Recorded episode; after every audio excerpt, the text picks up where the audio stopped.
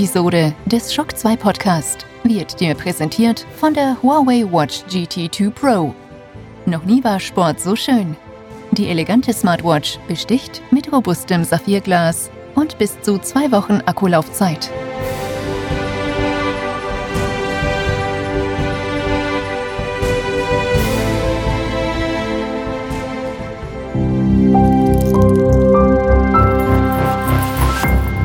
This is Shock 2.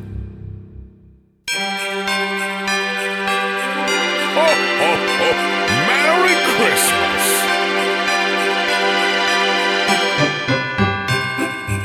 Welcome to the Shock 2 podcast, your program for video games, comic books, movies, and much more.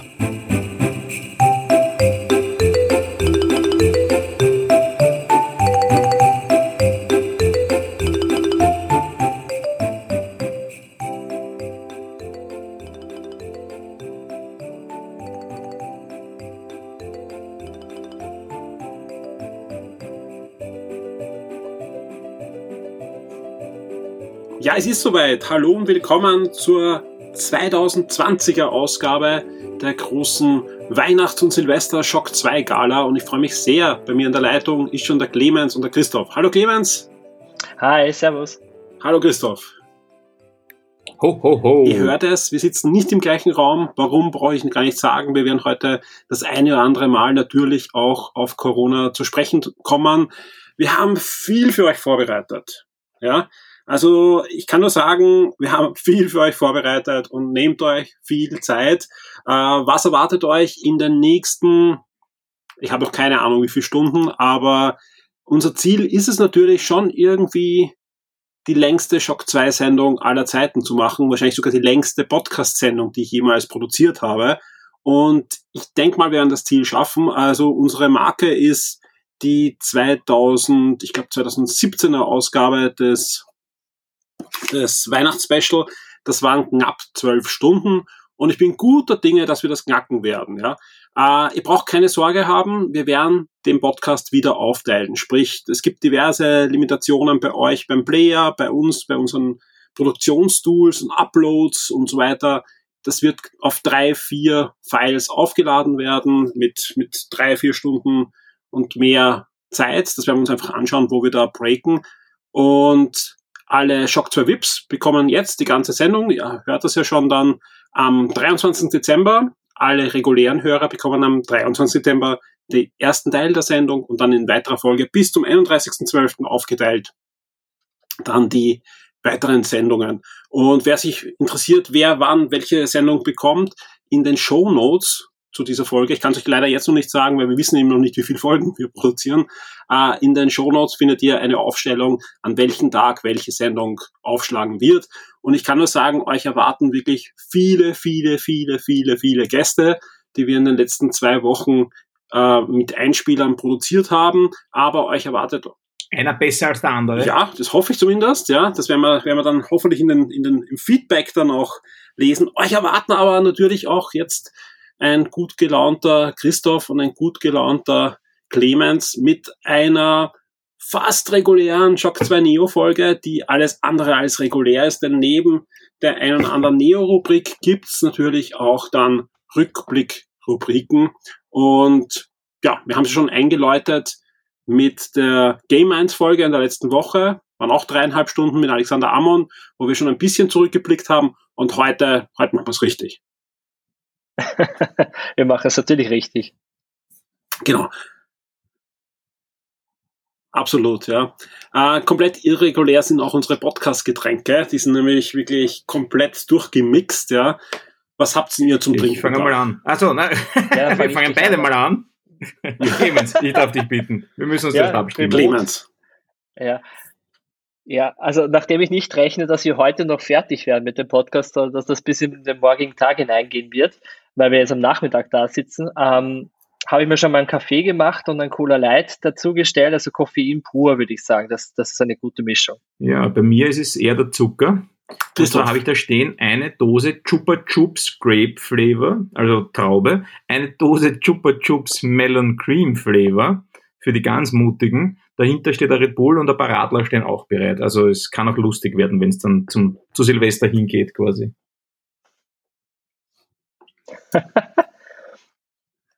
da, da ich euch beide ja, da ich euch beide ja schon länger im, im Chat aushalten habe müssen und mir schon angedroht wurde, dass diverse Meinungen komplett konträr zu meiner sind, ja, äh, setze ich einfach auf Alkohol und bin sehr dankbar, dass mir der Stefan ja einige Biersorten von Störtebäcker zukommen hat lassen. Die haben wir ja schon bei Game 1 verkostet und ich habe mir noch eine besondere Flasche habe ich mir aufgehoben für diese Sendung. Das ist nämlich wieder eine Brauspezialität von Störtebäcker und das ist ein Glühbierbunsch. Und das heißt, habe ich Angst gehabt, man muss den irgendwie heiß machen. Weil ich habe schon mal warmes Bier getrunken, das hat mir nicht so wirklich äh, geschmeckt, sage ich mal ehrlich. Aber nein, das kann man kalt trinken, aber soll äh, ja weihnachtliche Aromen haben und ist auch ein Biermischgetränk, ja. Nämlich besteht aus 95% Bier und 5% Holunderbeerensaft und ja, hat eine kalte Gärung hinter sich gebracht und ich bin sehr gespannt, das werde ich jetzt dann verkosten. Das darf die Bierpartei nicht hören. Die ist wirklich gegen Mischgetränke. Ich nehme mal auch, ich nehme mal auch, ja, aber da mir die restlichen Störtebäcker Biere so gut geschmeckt haben, ähm, dann habe ich mir gedacht, das muss ich mal aufheben, weil es auch noch weihnachtlicher angehaucht ist und ich werde das mal verkosten. Äh, wie sieht's bei dir aus, äh, Christoph? Ja, hast du deinen Chupa Chup schon ja. offen? Ich bin, bei dir bin ich besonders Nein, gespannt. Ich bin dabei. Melon Cream Flavor. Ich, ich kenne Chupa Chup schon Erdbeer, habe ich schon mal probiert. Heute ist eben Melon Cream Flavor dran. Ich habe ein bisschen Angst, aber ist, boah, bist du narrisch. Der Geruch hat mich schon um. Das klingt ja schon so furchtbar. Boah. Hat genauso schmeckt. Bist du da stellt mir alles auf. Also, ja, ja, also ich mag ja, ich mag Honig und Zuckermelone eh schon auch nicht so besonders. Eigentlich eine blöde Wahl, das Getränk. Aber ja, es schmeckt, wie es klingt. Es ist auch eher so milchig, witzigerweise. Ja, ja, Chupa Chup halt, zum Trinken. Gibt Schlimmeres. Der, der, Glühbierbunsch, ich bin mir jetzt nicht mal sicher, ob das sich doch warm gemacht gehört. Ich bin mir nicht sicher. Ich trinke es einfach kalt. Ja, also Stellst es einfach auf den Laptop, der wird halt eh noch heiß werden. Ja, auf alle Fälle, äh, der erste Geschmack war furchtbar, weil der ist halt genauso wie, wie ein Radler oder so und das schmeckt mir alles eigentlich nicht. Also ich mag eigentlich eher Bier so wie es ist, aber der zweite war schon besser, weil es schmecken wirklich dann diese ganzen äh, weihnachtlichen Aromen raus. Und ich glaube, das ist das richtige Bier für diese Sendung, die uns hoffentlich ja wohin führt, wo noch nie eine Podcast-Sendung uns hingeführt hat. Und deswegen würde ich sagen, wir starten jetzt gleich mal, bevor wir da uns schon zu lange mit den Podcast-Getränken aufhalten, in die übliche Rubrik, wer hat was gemacht, wer hat was gespielt, wer hat was gelesen, gekauft, denn das soll ja auch die letzte Shock 2 Neo-Folge in diesem Jahr sein. Aber wir haben gesagt, die Rubrik ist auch diesmal begrenzt auf ein Stück, ja, pro Rubrik, weil wir ja, ich will da jetzt keine zwei Stunden mit der Wer hat was gemacht und gespielt Rubrik mich aufhalten. Ich schon. Ich weiß, ja. Wie sieht's bei dir aus? Dann fang gleich mal an. Naja, vorweg hast du schon erwähnt, dass es jetzt unser einjähriges Jubiläum ist. Ich glaube, unsere erste Neo-Sendung war nicht der Weihnachts- und Silvester-Podcast letztes Jahr. Genau, das war der, der, der noch nicht Neo Pilot. Äh, heiß, äh, nein, hat noch nicht Neo geheißen, aber war schon so eine Art Pilot. Mhm. Also wir haben ein kleines Jubiläum auch noch zu feiern. Also es ist nicht alles hey. schlecht 2020. Hey. Ähm, ja, ähm, was habe ich gesehen? Also ich habe dasselbe gesehen wie der Christoph. Ich habe mir die zweite Staffel von The Mandalorian fertig angeschaut. Ich weiß nicht, Christoph, bist du fertig? Natürlich. Du hast es komplett alles aufgeholt, ja. Ähm, ja, ja, sicher, die eine Woche. Naja, so viel ist ja nicht. Also, naja, gut, wie viel hat dann noch gefehlt? Die ganze Mega Staffel. Ich habe am Montag begonnen. ich habe am Montag begonnen und, und fertig. Okay. Also ja, ich muss sagen, hat mir sehr gut gefallen, hat mir insgesamt, glaube ich, trotzdem ein bisschen schlechter gefallen als die erste Staffel, äh, weil ich das Gefühl hatte bei Mandalorian, das war jetzt gerade so die letzten Folgen, auch wenn die ziemlich cool waren insgesamt, hatte ich dann doch so ein, so ein Gefühl von, okay, das, sie benutzen jetzt Mandalorian, also Disney benutzt Mandalorian jetzt nur dazu, um noch weitere Spin-off-Serien irgendwie einzuleiten und anzukündigen. Somit hat sich irgendwie der Mandalorian mehr so wie ein Trittbrettfahrer angefühlt. Ähm, Na, eher das Trittbrett, ne? Ah ja, als das Trittbrett äh, für, für, das alle andere. Und das fand ich ein bisschen äh, mau. Das hat mir die erste besser gefallen, weil ich fand, die war irgendwie eigenständiger von, von allem. Ähm, und trotzdem habe ich mich über jeden äh, Cameo, über jede, äh, ja, über, über diese kleinen Momente habe ich mich schon gefreut. Aber es war halt irgendwie so ein gemischtes Gefühl. Ich habe mir gedacht, okay, der Mandalorian ist ja eigentlich eine eigenständige Serie und ist ja nicht nur dafür da, dass man die anderen Serien wie Tano oder ähm, Rangers of the Galaxy oder Universal, wie es jetzt heißt, ähm, aufsetzt, sondern ja, ich hätte gern gewusst, wie es jetzt weitergeht. Und ich, deswegen bin ich auch sehr gespannt mit der dritten Staffel, ähm, die ja angekündigt worden ist, weil ich kann mir das noch gar nicht vorstellen nach der letzten Folge, wie das jetzt weitergeht, weil sie werden ja den einen Charakter, der da vorkommt, ich weiß nicht, inwiefern wir jetzt spoilern werden, ähm, für die ganze Staffel haben. Das weiß ich jetzt nicht. Oder ob da jetzt der Mandalorian wieder jetzt ganz andere Pfade einschlägt und das, was in den ersten zwei Staffeln irgendwie der Plan war, jetzt hinter sich lässt. Da bin ich schon sehr gespannt drauf, ja. Ja, nein, wir werden nichts spoilen. Ja, also bei, bei Game 1 haben wir eher am Ende gespoilt, aber am Anfang des Casts würde ich sagen, spoilen wir nicht, äh, weil das, das, das ist nicht notwendig. Aber ich, ich bin auch gespannt, ja, vor allem, ich kann mir durchaus vorstellen, in welche Richtung es geht, aber ich kann mir auch vorstellen, dass äh, der eine oder andere wichtige Charakter jetzt weniger oder gar nicht mehr vorkommt. Der kleine Grüne? Ja. Mal schauen. Ich habe gesagt, wir spoilern nicht. Ja. Ich spoilere nicht. Nein, nein, wir spoilern eh nicht. Ja. Aber mich würde es auch gar nicht stören. Es war ja die zweite Staffel so wirklich äh, Monster der Woche eher oder Fall der Woche oder wie auch immer man das nennen mag. Fand ich ja, dass, äh, das habt ihr auch in der Games-Folge angesprochen, er bekommt einen Hinweis, er fliegt hin, er macht irgendwas, er kriegt den nächsten Hinweis und fliegt weiter. So eine Schnitzeljagd, so eine Schatzsuche. Und mich würde es auch nicht stören, wenn das in der dritten Staffel so weitergeht und im Hintergrund plätschert halt so eine kleine Story hin, äh, nebenher könnte ich mir durchaus vorstellen, dass das so sein könnte, dass da nicht so der Mega-Story-Arc rauskommt dann am Ende des Tages. Naja. Ich fand's gut, mir hat's gefallen. Naja, ich würde mir schon mehr, äh, gerne mehr Story wünschen, weil ich weiß zum Beispiel, die eine Folge, die der Robert Rodriguez inszeniert hat, ich glaube, es war die sechste Folge, hatte insgesamt 19 Seiten an Skript. Das ist äh, doch ein bisschen wenig. Und man hat es auch äh, irgendwie gemerkt, dass ein bisschen komplexere Story, also ich möchte jetzt kein was weiß ich, ich brauche jetzt kein Westwing oder The Wire draus haben, aber ein bisschen mehr als Monster der Woche und so weiter würde, würde der Serie, glaube ich, schon gut tun. Und es gab ja. Würde gut tun. Ja. Aber ich, ich, ich, es würde auch nicht stören, finde ich. Weil es war bisher nicht groß anders, auch Staffel 1 nicht, finde ich, nur meine Meinung. Und ich finde, das funktioniert ganz gut. Also besser so Star Wars als irgendwie erzwungen wie Film 7, 8, 9. Ja, ja schon, aber da gab es ja auch nicht viel Story. ja, aber ich sage erzwungen, so auf Biegen und Brechen abschließen das Ganze und ja. Ihr hört es, Star Wars bleibt bei uns Fans weiterhin eine Achterbahn der Gefühle. Eine Achterbahn, mhm. Christoph, hast du ja auch gespielt. Ganz genau, ja. Ich habe ganz viel Planet Coaster gespielt, weil es mir eben großen Spaß macht und ich jetzt endlich, endlich, endlich äh, spielen kann aufgrund der Console Edition, weil ich ja keinen Spiele-PC habe oder ein Gerät, das das da heben lädt. Ähm, und deswegen spiele ich eigentlich die ganze Planet Coaster und baue einen Bug nach dem anderen, versuche da diese Aufgaben zu lösen und tobe mich da aus. Das Review entsteht irgendwann sicher nebenbei, aber ich bastel auch noch schöne Screenshots dazu mit ein paar netten Kreationen, die ich gemacht habe. Deswegen dauert es einfach noch ein bisschen. Aber das Spiel ist schön und macht mir großen Spaß. So komme ich zumindest so in einen Themenpark, wenn schon nicht in, im realen Leben. Was sagst du zum Super Mario oder zum Nintendo, zum Super Nintendo World äh, Team Ressort? Da, was die da ja, ist sicher interessant. Ähm, viel von den Bahnen ist ja noch nicht bekannt. Man weiß ja zurzeit von einer, äh, von einer Augmented Reality Mario Bahn. Das kann ganz witzig werden. Äh, man hat gesehen auf den ersten Bildern so eine Art Grottenbahn, wo man dann Yoshi durch die Gegend fährt. Sonst weiß man noch keine Rides ja, das ist halt viel Dekoration, wenig Rides wahrscheinlich. Ähm, ist sicher nett, aber muss ich nicht unbedingt hin. Ist nicht unbedingt. Na, weil der eine und der andere hat auch dann schon, ja, es ist eher klein, was man dabei gesehen hat. Ja, aber man darf nicht sagen, es ist kein eigener Theme Park, sondern es ist ja nur ein Bereich von ja, Universal Park. Also genau, genau. Wo man genau, einfach dann ja, diverse andere Sachen ja auch noch hat. Also das ist schon ein Riesenpark, nur das ist halt so ein, ein Kapitel halt dort.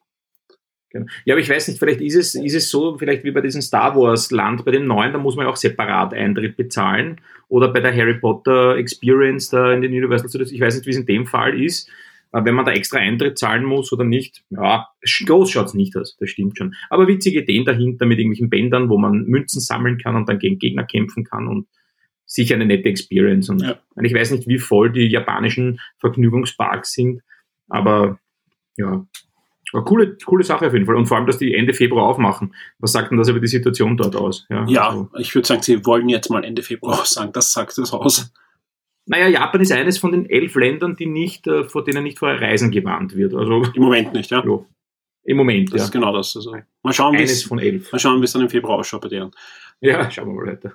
Clemens, ja, äh, Cyberpunk 2077, da haben wir schon gemeinsam mit dem Ben äh, eh einen ausführlichen Podcast gemacht. Ich kann jetzt schon ankündigen, hier in diesem Podcast kommt dann im Laufe der Sendung auch noch Fabian Döhler zu Wort. Der arbeitet ja bei CD Projekt. Red.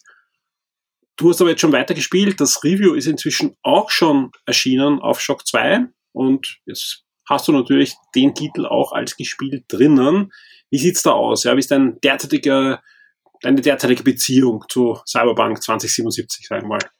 Ja, na, ich würde immer noch sagen, ich habe auch in meinen ähm, Wertungskasten habe ich reingeschrieben, ähm, es ist kompliziert und so würde ich es auch ähm, immer noch sehen. Ähm, also ich bin schon durch bei Cyberpunk, ähm, war eigentlich schon durch, als ich die Review geschrieben habe. Ja, ähm, Mit allen Enden oder mit einem? mit einem. Äh, Also ich, ich, ich habe mir fix vorgenommen, dass ich es ein zweites oder drittes Mal durchspielen möchte, auch mit äh, ein, es gibt ja diese drei äh, Wege am Anfang äh, bei der Charaktererstellung, wo du dich entscheiden kannst, mit, also was du nimmst, Street Kid, Konzerne und so weiter.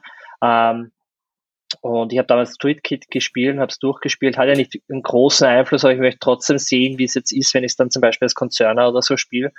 Ähm, und ich würde gerne auch die, die männliche Version dann mal spielen. Ich habe aktuell ja, wie war bei mir eine Frau. Ähm, ja, also es ist kompliziert, weil ich finde, es ist äh, ein super gutes Spiel. Ich glaube, Michi, du hast es ja eh auch schon mal gesagt, so quasi es könnte das Spiel, das Spiel des Jahres 2021 werden, wenn alles gut läuft. Ähm, muss mich aber bei vielen Dingen, die der Alex im Podcast, im Gameins Podcast gesagt hat, äh, über bewusste Täuschung etc., muss ich dann schon mich auch anschließen. Möchte jetzt gar nicht noch zu viel dazu sagen. Aber ich glaube, es ist einfach ein, wenn es dann fertig ist, es ist wirklich ein super gutes Spiel ähm, wenn es dann fertig ist. Ich glaube, das ist halt wirklich der, der Punkt, ja. Und ich finde es halt irgendwie schade, weil ähm, das Spiel hätte jetzt gerade 2020, wenn es halt wirklich gut gelaufen wäre, es hätte halt wirklich das Jahr so perfekt abschließen können mit einem ist halt dystopisch, aber trotzdem ist es ein wunderschönes Spiel, wenn es, glaube ich, fertig ist. Das muss man immer wieder dazu sagen. Ähm, und es hätte halt irgendwie so wirklich der letzte Kracher sein können für dieses Jahr, weil ich eins kann man vorwegnehmen, das Spielejahr 2020 war gar nicht so schlecht. Also das, das finde ich, das war eigentlich ziemlich gut. Ähm, leider ist halt auf dieser bombastisch schlechten Note äh, geendet, was das Technische anbelangt. Storytechnisch und die Nebenmissionen und so weiter waren ja wirklich gut bei dem Spiel. Und die Grafik verheißt auch einiges Gutes, wenn es halt soweit fertig ist. Genau. Absolut. Und ge Du, gebatcht wird ja auch schon fleißig. sagen. Bitte. Jetzt muss ich was sagen. Äh, Clemens, hast du eine Pizza Hawaii gegessen in Cyberpunk? Habe ich nicht gegessen, aber dann wäre ich auch eingesperrt worden. Zu Recht. Zu Recht, weil Pizza Hawaii ist Ein ein Witz. Verbrechen gegen die Menschheit. Witz, ein Witz ist es. Ja. Hast, hast das in Fabian Döller gefragt, warum das ist? Da weiß ich ja die Antwort. Ich bin, Er war wahrscheinlich dagegen. Er war sicher pro Pizza Hawaii. Naja, er war sicher dagegen. Das ist eine Frechheit, dass sowas überhaupt Nein, existieren darf. starten. Ja. also da ich den Fabian sehr gut kenne und auch seine, äh, seine Pizza-Leidenschaft ja ähm, auch kenne und auf, auf Social Media ja auch verfolge, was er da oft mit, mit einem gewissen Pizzahersteller alles aufführt, ja, ähm, würde es mich jetzt gleich wundern, wenn nicht der Fabian da ein bisschen die, die Finger im Spiel gehabt hätte bei dieser, bei dieser doch klaren, bei diesem doch klaren Statement. Und ich kann es unterschreiben. Ich meine, es gibt halt Dinge, die gehen nicht und Pizza Hawaii gehört da ganz klar dazu. Dosenchampignon das sind übrigens erlaubt. Ja? Weil, Das ist einfach ein Statement, wenn selbst das erlaubt ist, ja. wo, wo die Pizza Hawaii im, im Geschmackslevel ist, ja. Nicht vorhanden. was So hast du gespielt, lächerlich. Michi? Was habe ich gespielt? Ich habe etwas gespielt, was ich eh schon bei Game 1 erwähnt habe, wo ich auch nicht so viel erzählen muss, außer dass es da technisch durchaus wieder sehr, sehr beachtlich ist, ja, nämlich Doom Eternal spiele ich gerade noch einmal und zwar die Nintendo Switch Version. Ist vom gleichen Team, die auch schon das letzte Doom und die auch die Wolfenstein-Spiele auf die Switch gebracht haben und die kennen einfach die Hardware, die kennen die Engine und für Switch-Verhältnisse sieht das sensationell gut aus. Also das kann man nicht anders ähm, beschreiben, vor allem im Handheld-Modus. Ähm, denkst du, das gibt's einfach nicht, dass das die Switch ist? Ja, natürlich, wie immer, auf dem großen Fernseher, wenn es daneben dann eine Xbox Series-Version oder weiß nicht was äh, laufen hast, das kannst du ja nicht vergleichen. Da sieht man natürlich deutliche Abstriche, aber alle Achtung, spielerisch top und auch grafisch äh, sehr, sehr beachtlich. Also das ist wirklich ein, ein, ein, eine von den Boards, die man einfach herzeigen kann und sagen, schon sehr, die Switch kann mithalten. Sehr cool. Ich nehme auch gleich das, was ich gesehen habe, noch daraus, weil da, das habe ich das auch nicht äh, gesagt. Ich habe die zweite Staffel von Weihnachten zu Hause auf Netflix gesehen. Das ist eine Serie, da habe ich schon die erste Staffel sehr gemocht im letzten Jahr. Ist eine norwegische Serie und ja, eine, eine Weihnachtsserie. Eigentlich ist von der Handlung her, könnte man es vergleichen mit einer amerikanischen, mit einer Weihnachtskomödie, ganz typisch, ja. Aber dadurch, dass es halt eine norwegische Serie ist, biegt hin und wieder ein bisschen anders ab, hat einen ganz anderen, eine andere Atmosphäre. Und deswegen äh, mag ich die einfach sehr. Ich mag generell diese nordischen Serien aus diversen Genres sehr. Und gerade Komödien, die haben so einen, eben diesen trockenen, eher trockenen Humor. Und das ist schon deutlich angenehmer zu konsumieren als, als die, die übliche amerikanische Massenware. Hast du ja auch im Forum empfohlen, oder? Genau, habe ich, hab ich empfohlen, kann ich auch empfehlen. Und ist auch auf Platz 1, glaube ich, diese Woche eingestiegen, was mich wundert. Ja, ich wusste gar nicht, dass die erste Staffel so beliebt war. Aber ist einfach liebenswert. Also kann man sich einfach anschauen. Auch, ich finde auch, man hat nachher keine schlechte Laune, wenn man es gesehen hat. Ja, aber es ist eben nicht so ein Haut drauf Ding, sondern ja, es ist, ist fein gemacht. Ja, ich brauche jetzt keine dritte Staffel. Mir hat die erste Staffel schon besser gefallen als die zweite. Und jetzt ist sie eigentlich auch auserzählt. Ich hätte gern von den, von den Machern von der Serie hätte ich gerne eine weitere Comedy-Serie. Ja, irgendwas anderes, muss nicht Weihnachten sein. Und, Ostern. Ja, ja Ostern, ja. Halloween. Meistens nicht mehr. Einfach irgendwas anderes, ja. Schauen wir mal, ja. In Norwegen haben sicher auch schöne Feste. Äh, was mich sehr interessiert, äh, Chris, ich meine, man lernt, man lernt schon einiges an, zum Beispiel an Bräuchen. Man lernt zum Beispiel, dass da zu Weihnachten ein Milchreis gegessen wird, wo dann eine Mandel draufgelegt wird. Ja, also, also man lernt auch diese norwegischen Bräuche dann ein bisschen kennen. Das, das finde ich super interessant. Warum nur eine Mandel? Ich habe nicht, ich habe noch nicht, ich habe zu wenig Zeit gehabt, dass ich mich dann einlese, aber ich, das muss ich noch machen. Wahrscheinlich hat das dann wieder irgendeine Bedeutung und ja eine Mandel. Ich wäre kein guter Nor Norweger. Ich hasse mich. Was ich mir auch vorstellen kann, was, äh, was sein kann, äh, ich kenne nur ein paar so jüdische ähm, Traditionen, dass diese Mandel vielleicht gar nicht, also am Anfang drauf liegt, dann aber reingerührt wird und der, der sie isst, also der, der sie hat auf seinen, in seiner Portion dann Glück hat oder sich was wünschen darf. Zahn aus. Alter. Christoph, reiß dich zusammen. Ja, aber ich, ich gebe trotzdem jetzt zu Christoph, ja, weil zumindest, ja, wenn er schon keinen Geschmack bei Pizza hat, ja, er hat Geschmack bei Büchern, er liest gerade den neuen Eschbach und ich bin gespannt, wie er gefällt. Ja, genau, eines Menschen Flügel lese ich gerade und er gefällt mir sehr gut. Ähm, ich habe zwar vorher schon ein bisschen äh, Rezensionen gelesen, alle haben gemeint, er ist sehr langsam und das stimmt doch, es entwickelt sich sehr langsam und ist auch nicht sehr actionreich, aber es ist trotzdem eine interessante Welt, die da beschrieben wird. Äh, es spielt zu einer Zeit unbekannt, äh, die, die Menschheit, so wie wir sie kennen, mit Flugzeugen und Raketen und Technik und hin und her, die gab's, aber die gibt schon lange nicht mehr. Und jetzt ist eine Welt, wo die Menschen von ihren Vorfahren, von den sogenannten Ahnen, Flügel äh, eingebaut bekommen haben in ihre äh, Gen, äh, in, ihr, in, ihr, in ihre Körper, ich krieg's jetzt nicht hin. In ihre DNA. Ja, ne? ähm, in ihre DNA, Dankeschön, und haben alle Flügel. Warum ist es so wichtig? Äh, die müssen auf Bäumen leben, fliegen hauptsächlich herum, weil im Boden ist der Magor, ein ganz böses Viech, von dem man noch nicht weiß, was es ist. Und wenn man dort landet, dann zersetzen sich die Leute innerhalb von Sekunden. Na, auf jeden Fall, da gibt's eben einen, einen Typen, der möchte den Himmel sehen, weil die Erde ist, warum auch immer, ständig von Wolken bedeckt. Und der probiert es und, und schafft es auch und dann geht aber die, die Geschichte los. Da gibt es eine Brüderschaft, die will das nicht, dass sich die Welt weiterentwickelt. Man lebt dort eigentlich ziemlich einfach, es gibt keine Maschinen, es gibt keine Technik und gar nichts. Ähm, man lebt da sehr traditionell und diese Bruderschaft will, dass das so bleibt. Man weiß noch nicht warum. Ähm, es gilt eben davor, die Menschheit vor irgendwelchen Fehlern, die vielleicht begangen wurden, zu schützen. Aber sehr spannendes, interessantes Buch, liest sich sehr märchenhaft, muss ich sagen.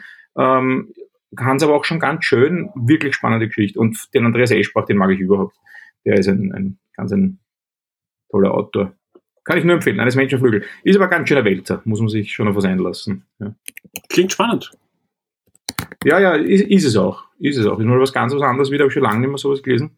Aber, jo. Ansonsten hast du viele, viele Weihnachtsgeschenke gekauft, ja? Magst du da was dazu erzählen oder sind es einfach viele? es sind einfach viele. Alle für dich? Nein, es ist alles Mögliche. Alle für mich, ausschließlich, ausschließlich. Ich beschenke immer nur mich zu Weihnachten. Nein, für mich ist gar nichts dabei. Ich habe mich zurückgehalten, wie immer. Aber bei meinen Liebsten, da, da bin ich nicht so knauserig. Nein, alles Mögliche. Gibt Kinder zu beschenken. Meine liebe Frau bekommt hoffentlich schöne Sachen. Verwandte und so weiter. Ja, aber sonst habe ich nichts gekauft. Für mich war nichts dabei. Die hören uns ja sicher nicht zu, deswegen kannst du ja sagen, was du gekauft hast dieses und jenes. Ich werde es jetzt wirklich nicht sagen. Ich habe es versucht. Vielleicht hören die Kinder draußen zu, vielleicht stehen die gerade vor dem Raum und belauschen mich. La Lauschen ist ein gutes Stichwort, Clemens. Ja, voll. Ähm, ich habe mir die Sonos Arc gekauft, nämlich. Also heute bist du übrigens ziemlich gut mit den Übergängen. Das ist mir schon aufgefallen. Ja, noch, noch. Du hast die Übung. Wahnsinn, ja. noch. du hast die Übung. Na, machen wir dann diesen Zug vom Bundspiel. Bitte? Das ist schon leer, das ist doch schon leer. Also ja, also ich habe mir die Sonos Arc gekauft, das ist so eine ähm, Heimkinoanlage, so eine Rolle, die man sich unter dem Fernseher legt. Ist auch ein ziemlich hochpreisiges Ding, aber was ich so sagen kann, ich habe sie jetzt zwei Tage in, in Gebrauch, weil ich habe sie Ende November bestellt. Gekommen ist sie jetzt vor zwei Tagen, also wir haben jetzt den 22. Dezember, wo wir aufnehmen, also am 20. ist sie gekommen. Ja, hat einen ganz schönen Weg gehabt. Ähm, am Sonntag? Na, nein, Blödsinn, dann musst du 19. Am Samstag ist sie gekommen. Am Samstag ist sie Wobei, gekommen. Ja, das ist ein Wahnsinn. Der erzählt der Geschichte. Wobei, ich muss, ich muss jetzt äh, wirklich da eine, eine Fahne hochhalten für die Post. Äh, ich Ja. habe am letzten Sonntag, am letzten Sonntag habe ich ein Paket bekommen. Also wirklich Sonntag. Ja, ich auch letztens Ja. mal. Ja. Ich habe Also schön geschaut. habe ich jetzt nicht gewundert. Na, Aber zurück zur Arc. hat vollkommen- Der Christoph hat Ja. vollkommen recht, das war der Samstag, das war der 19. Ja, du hast Mhm. vollkommen recht, Christoph. Dass wir das mal Ähm, festhalten. ja, Christoph voll. hatte recht. Ja, ja, voll. Was ich für ein Blödsinn rede. Aber was interessiert mich mein Geschwätz von Ja, gestern? Wahnsinn. Ähm, ja, aber muss sagen, ähm, super, super cooles Ding. Ähm, ich freue mich dann schon, weil ich habe noch nicht den Subwoofer, der kommt dann auch im kommenden Jahr dann dazu und dann ist das Ganze fertig und es macht halt wirklich einen wunderschönen Kinoklang, Dolby Atmos und alles. Also ich bin Mit ziemlich was für zufrieden. zwei Boxen hast du so gekoppelt? Ich habe sie mit zwei, ähm, wie heißen die? Sonos One, One S, Okay. äh, One Cool. SL? Heißen die schon? Mhm. Ja, das sind Ja. die kleinen Boxen von Sonos dahinter, ähm, machen einen schönen Sound, aber ich habe halt noch nicht den Bass, den der Subwoofer macht. Aber wirklich sehr, sehr schönes Ding. Nicht schlecht. Ja. Du gönnst dir, ne? Naja, das war das so ein bisschen der Plan, 2020 wegen den neuen Konsolen, einen neuen Fernseher und eine Heimkinoanlage zu machen. Ganzes sind noch nicht geworden, aber ja, ich gönn mir. Aber ich habe auch Ja, Weihnachtsgeschenke. noch so gekauft. Kinositze. Na, Arc ist super. Also, Wahnsinn. Nicht schlecht. Äh, ich habe auch ein bisschen Geld investiert und zwar habe ich mir in einem Sale, ja, habe ich noch zuschlagen können, mir die Capcom Home Arcade Konsole geholt. Das ist so ein Riesenteil, was aussieht wie ein Arcade-Stick oder eigentlich ein doppelter Arcade-Stick ist, ja.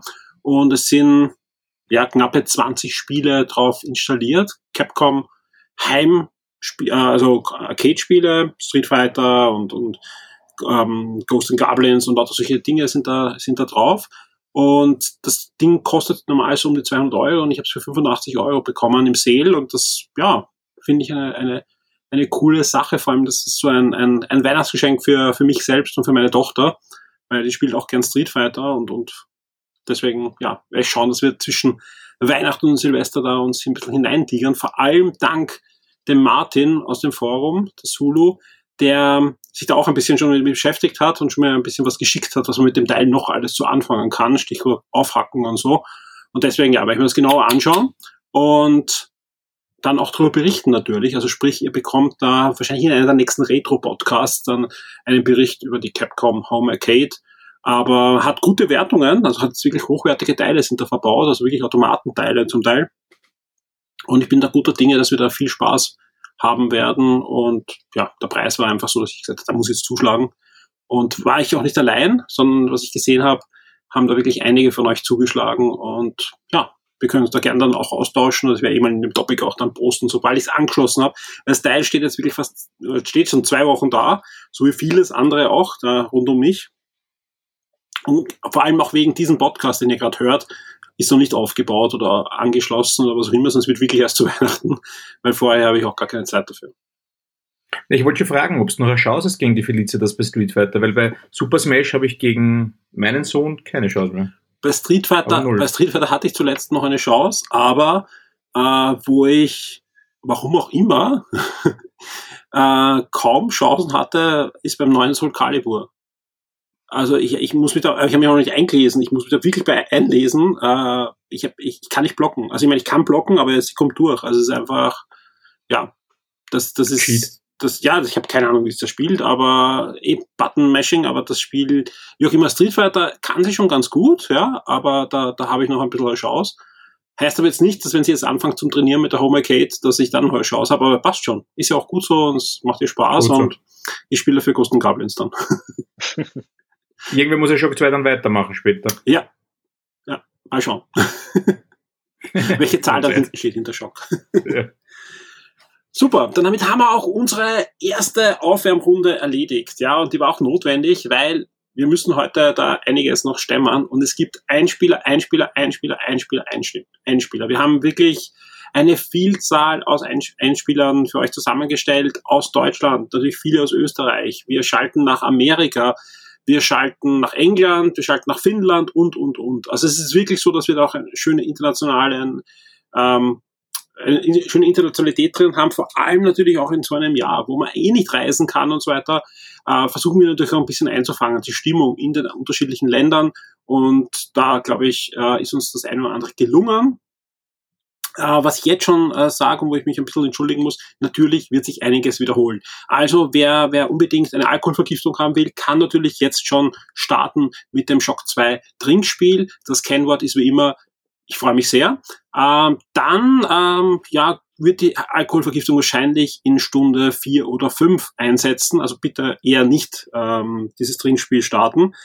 Ansonsten äh, gibt es natürlich die eine oder andere Wiederholung, weil wenn ich 14 Tage lang über 20 Gespräche führe und die Leute mir erzählen, welche Highlights sie haben, gibt es natürlich sowohl bei mir, bei den Antworten, als auch bei den Sachen, ähm, die ich höre, Wiederholungen. Aber die sind dieses Jahr verhältnismäßig, glaube ich, sehr gering weil die, das werdet ihr auch dann gleich hören, die Spiele, die die Leute als Spiel des Jahres haben, sind eigentlich ziemlich unterschiedlich mit einer Ausnahme. Ein Spiel wird wirklich relativ häufig genannt als Spiel des Jahres. Das will ich jetzt noch gar nicht verraten, welches das ist.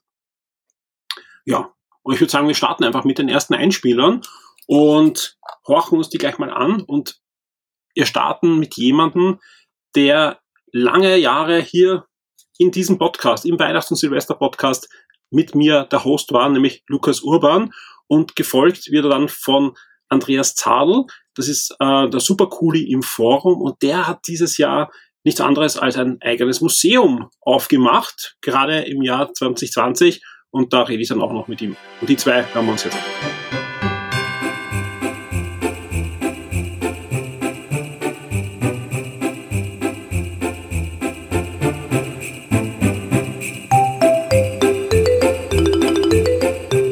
Ja, bei mir jetzt in der Leitung ist der Lukas Urban. Hallo Lukas. Hallo, frohe Weihnachten. Dir auch, ja, und ich freue mich sehr, dass du auch wieder dabei bist beim großen Weihnachts- und Silvester-Podcast, ja, warst ja viele Jahre lang wesentliches Bestandteil dieser Sendung, ja, in dem du mit mir viele, viele Stunden da bestritten hast. Äh, und es waren deswegen, sehr viele Stunden, ja. Es waren große Stunden und äh, auch oft anstrengende Stunden, ja. Aber es freut mich natürlich sehr, dass du dann zumindest jetzt als Einspieler mit dabei bist. Und umso gespannter bin ich natürlich, gerade in einem Jahr wie diesen, was deine Highlights sind, ja, weil es gab doch hoffentlich irgendwo in irgendwelchen Ecken herausgekratzt, doch Gutes auch im Jahr 2020. Und ich würde sagen, wir starten da einfach bei dir mit den Comics, ja. Was war das Comic, das dich 2020 am meisten begeistert hat? Ja, du hast es ja schon angesprochen, 2020 ist ein bisschen ein komisches Jahr und ich hatte ganz ehrlich ein bisschen Probleme, mir äh, die Highlights dieses Jahres rauszusuchen in Vorbereitung auf, unseren, auf unser Gespräch. Äh, und bei Comic bin ich ganz ehrlich dann, äh, einfach weil ich so viel Rückstand habe mit aktuellen Comics, äh, bei Watchmen hängen geblieben. Ähm, ich habe jetzt letztens nochmal das äh, schöne äh, Hardcover gelesen von Watchmen aus den 80er Jahren, glaube ich, von Alan Moore und Dave, Dave Gibbons. Und es ist einfach nach wie vor ein absolut großartiger Comic, der der diese, der, diesen ganzen Superhelden-Mythos und diese, diese Charaktere, diese Stereotypen dekonstruiert, wie sonst eigentlich kein anderer Comic, den ich kenne. Wenn sich jetzt jemand fragt, hu, der hat Rückstand bei Comic, ja, hat er, weil der Comic ist ja 86, 87 erschienen, also der Rückstand ist schon ein bisschen größer bitte. ja, also äh, äh, Watchmen ist nicht das, das äh, erste, was ich jetzt gelesen habe auf dem Lesestapel, aber ganz einfach, äh, ja, Corona hat auch bei, bei den Comics in den USA, also bei Marvel und DC, zwar für Streichungen und Verzögerungen gesorgt, aber dennoch bin ich noch nicht mit allem durch. Also mir fehlen jetzt zum Beispiel noch ein paar aktuelle Spider-Man-Hefte, die ich jetzt noch lesen muss. Ähm, bei DC fehlen mir noch ein paar Flash-Hefte. Ähm, also bis ich da jetzt dann wieder wirklich absolut äh, aktuell bin, da wird es noch ein bisschen dauern. Und in der mhm. Zwischenzeit habe ich eben Watchmen gelesen. Und Watchmen kann man ja immer wieder lesen und da kann es dann passieren, dass das dann trotzdem wieder das Comic für sich selbst des Jahres ist, weil es ist einfach ein, ein Werk, das interessanterweise, ich glaube, ich habe es dreimal bis jetzt gelesen und ich habe jedes Mal eine andere Zugangsweise für mich äh, herausgefunden, wie ich den Comic lese. Und also große Empfehlung auch an alle da draußen, wenn ihr ihn schon mal gelesen habt, holt euch wieder mal Watchmen heraus und lest das, weil gerade wenn man ein paar Jahre älter geworden ist und ein paar andere Sachen dazwischen gelesen hat oder generell Erfahrungen gemacht hat, ist der Comic immer wieder sehr spannend zu lesen. Genau, es gibt nämlich zwei Faktoren in meiner, meiner Ansicht nach. Also erstens äh, Lebenserfahrung, also je älter man wird, desto mehr kann man da auch teilweise rauslesen. Und zweitens, äh, je mehr man darüber Bescheid weiß, was passieren wird äh, in der Geschichte, umso mehr kann man einfach zu schätzen wissen und, und desto mehr weiß man das einfach zu schätzen, welche tollen Kniffe die, die da eingebaut haben. Also sowohl in der Ebene der Story und, und des Subtextes als auch eben der Zeichnungen, was es da an, an Hinweisen und Querverweisen gibt im Comic auf sich selbst, auf Dinge, die noch passieren werden und die schon passiert sind, eben weil das auch ein, äh, eben weil Dr. Manhattan auch ein sehr, sehr äh, anderes Zeitverständnis hat, ist, ist einfach sehr, sehr faszinierend. Du hast schon angesprochen, 2020 ein Jahr mit vielen, vielen Verschiebungen, die Kinos waren zu, wo es aber... Die Kinos sind zu. Jetzt sind es wieder zu, ja, und, und waren, waren eigentlich nie offen, ja, weil wie es offen waren, waren keine Filme, sind keine Filme rauskommen.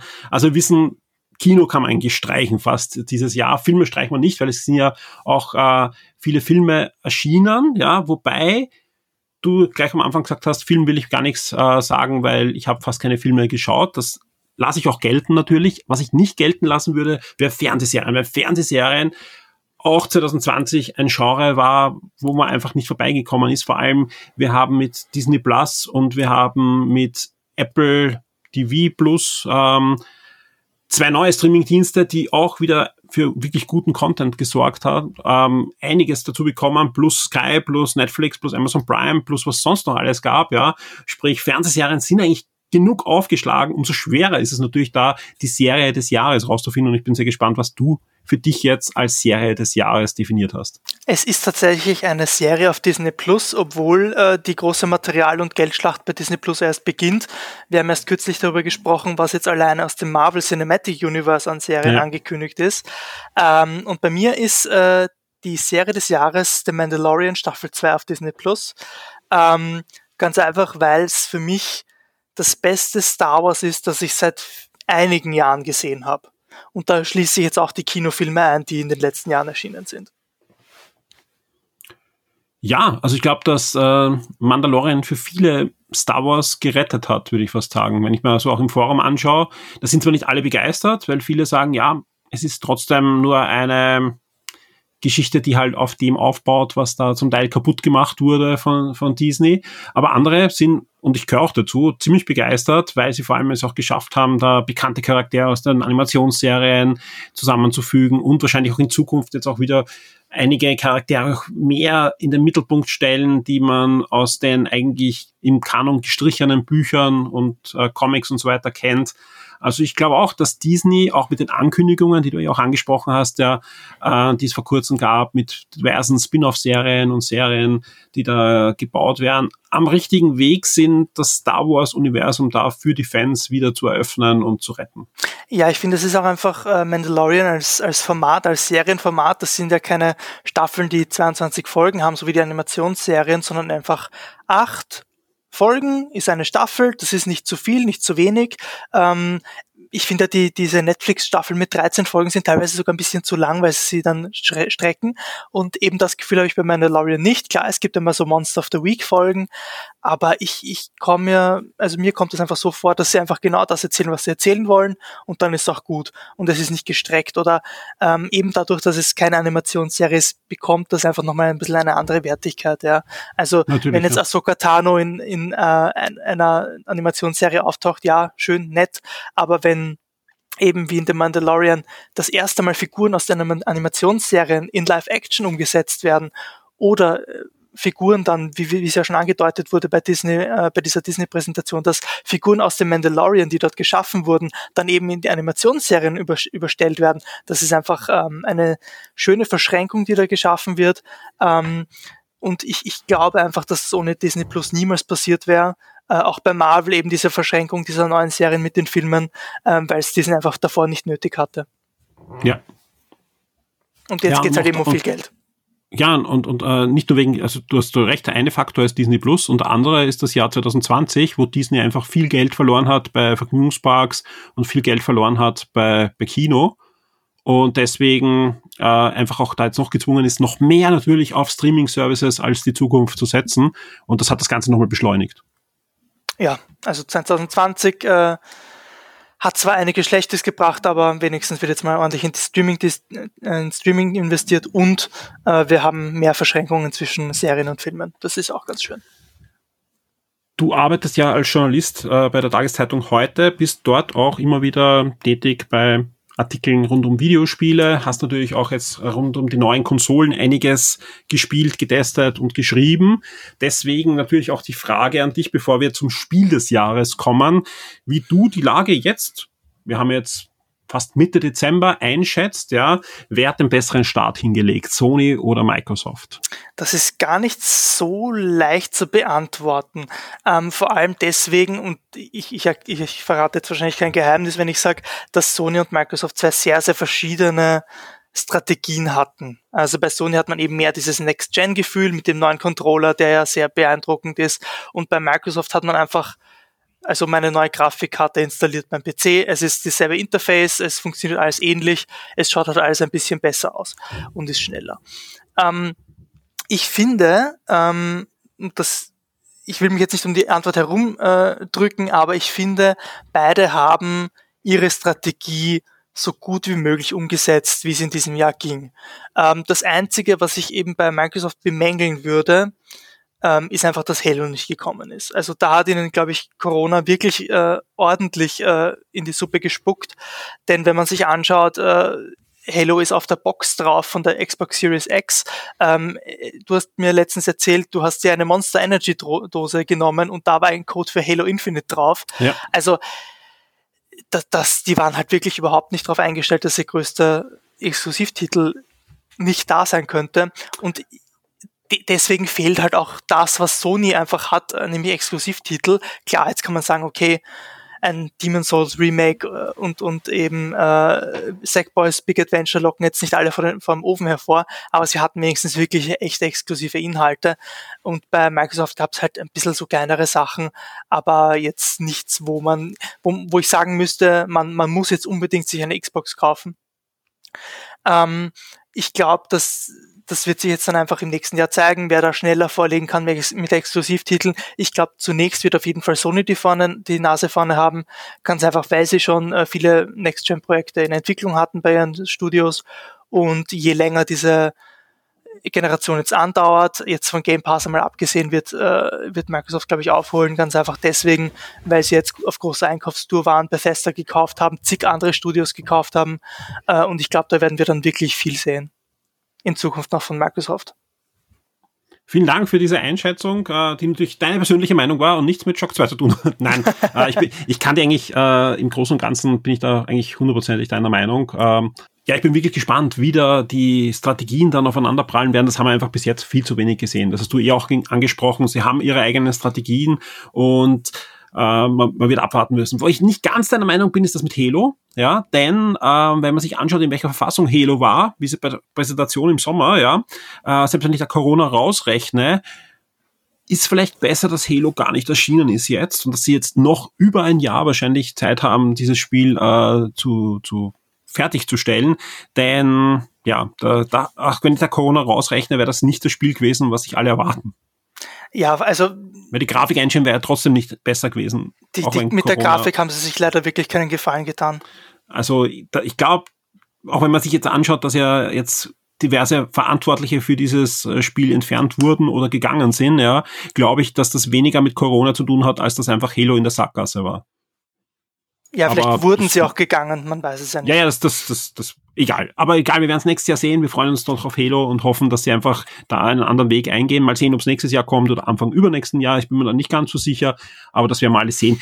Wo ich mir aber ganz sicher bin, dass wir jetzt als nächstes die Rubrik noch das beste Spiel des Jahres vom Lukas hören werden. Da bin ich sehr gespannt, denn da gab es doch einiges, was im Laufe dieses Jahres erschienen ist, ja, und den ein, das eine oder andere Highlight, ja, gibt's natürlich und bin gespannt, was du dir da ausgesucht hast. Es ist nicht Cyberpunk. Ähm, falls das jetzt irgendwer vermutet hat, es ist nicht Cyberpunk. Ich bin, das liegt zugegebenermaßen auch daran, dass ich einfach noch lange nicht durch bin. Ähm, es ist ein großes Spiel und äh, naja, ich, ich habe das recht knapp am Release bekommen und bin einfach, ich will mir auch ein bisschen Zeit lassen, ähm, eben dadurch, dass dass der Zug sowieso abgefahren ist mit den frühen Tests. Ähm, also Cyberpunk gefällt mir bis jetzt sehr gut, äh, wie gesagt, aber als Spiel des Jahres würde ich es jetzt noch nicht krönen. Ähm, zum derzeitigen Stand würde ich sagen, ist mein Spiel des Jahres auch ein äh, Konsolenspiel und zwar Ori and the Will of the Wisps. Habe ich auf der Xbox One X damals gespielt im Frühling und äh, jetzt mhm. habe ich nochmal auf das Xbox Series X reingeschaut und es ist einfach nach wie vor ein wirklich schönes Spiel, das nicht nur optisch einfach fantastisch ist, aber als auch das Gameplay, das das ist einfach komplett meins und, und äh, mit der Fortsetzung haben, hat der Moon Studios wirklich nochmal ordentlich vorgelegt. Ich habe sogar dreimal gespielt dieses Jahr, also einmal auf der Xbox One X, dann auf der Switch und jetzt nochmal auf der Xbox Series X. Also ich habe wirklich viel Ori gespielt und das hat echt einen Eindruck hinterlassen. Ähm, als Honorable Mention habe ich jetzt noch dabei World of Warcraft Shadowlands, also die neue Erweiterung, ähm, ganz einfach, weil es mir wieder sehr, sehr viel Spaß macht, ähm, da ein bisschen äh, online zu spielen, äh, und weil also, es nach der letzten Erweiterung Battle for Azeroth wirklich mal wieder ein Schritt, ein Schritt nach vorwärts ist. Ähm, und es, es, die Level, das Level, das Leveln ist jetzt einfach nicht mehr so ein schlimmer Grind und äh, es macht einfach viel Spaß. Und übrigens, äh, mein Flop des Jahres ist Marvel's Avengers, also unglaublich, was, unglaublich, wie man so eine Marke in den Sand setzen kann. Ja, das ist echt schade. Also ich hoffe noch immer, dass sie das Spiel irgendwie hinbiegen über die Monate. Ich denke aber, dass Square irgendwann den Stecker ziehen wird. Es ist einfach so gefloppt, ja, auch, auch wirtschaftlich. Und ich denke mal, da wird der Stecker früher als später gezogen werden, weil ist schade, weil das, das Spiel könnte man wahrscheinlich noch hinbiegen mit Content und mit, mit äh, Streichung von irgendwelchen zu viel Microtransactions, aber das ist, das ist wahrscheinlich schon gelaufen. Das Problem ist halt, dass dieses Haus auf einem fürchterlich schlechten Fundament gebaut ist. Also ja. man müsste einfach den gesamten Unterbau ändern und ich glaube nicht, ob's, also ich glaube nicht, dass sie jetzt nochmal diese Millionen reinstecken wollen. Ja, mal sehen. Also ich, ich, ich kann da gar nichts dagegen sagen, weil einfach ich auch da schwerstens enttäuscht war. Also ich habe ich, ich hab auch gute Momente gehabt mit dem Spiel und habe auch meinen Spaß gehabt mit wenigen Solo-Missionen, ja. Aber alles andere interessiert mich leider überhaupt nicht. Es, es macht auch wirklich keinen Spaß. Also ich habe ein paar Mal auch mit, mit Leuten, die ich kenne, äh, mich äh, verabredet und habe das gespielt und so. Aber selbst das, das keiner sagt, hey, das machen wir nächste Woche wieder. Und das heißt halt was, weil oft schlechte Spiele selbst so funktionieren. Gerade wenn du mit Leuten spielst, die auch äh, die Marvel-Hintergrundgeschichte kennen und so. Aber wenn, das ist halt ein ganz ein, schlechtes Zeichen für das Spiel. Und das merkt man auch in den Spielerzahlen. Das, das ist ja vorbei. Ja.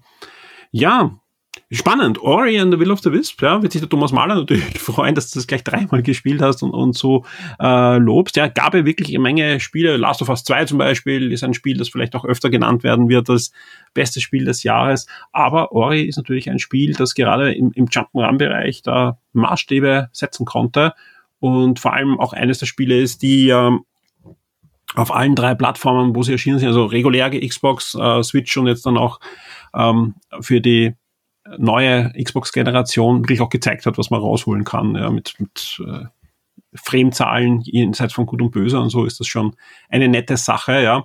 Ähm, ja, kann man, kann man auf alle Fälle unterschreiben. Lukas, vielen, vielen Dank für deine Zeit. Immer ja, wieder gerne. Ich wir haben einen, einen schönen Bogen da auch gezogen über das Jahr. Hoffe, dass das nächste Jahr besser wird. Äh, Daumen drücken, ja. Dir auch alles Gute und natürlich äh, schöne Feiertage, ein schönes Weihnachtsfest dir und deiner Familie und einen guten Rutsch. Und ich hoffe, im nächsten Jahr hören wir uns das eine oder andere Mal natürlich auch im Podcast. Sicher sogar.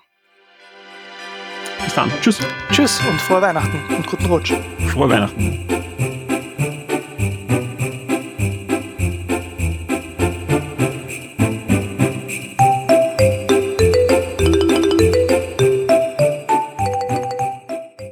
Ja, bei mir in der Leitung und ich freue mich sehr, ist schon der Super Cooli aus dem Forum, aus der Shock 2 Community, auch ein VIP und dieses Jahr zum ersten Mal auch als Museumsdirektor dabei. Andere sagen, hey, 2020, ein versiebtes Jahr, du startest ein Museumsprojekt. Hallo. Hallo, Servus, grüß euch einmal.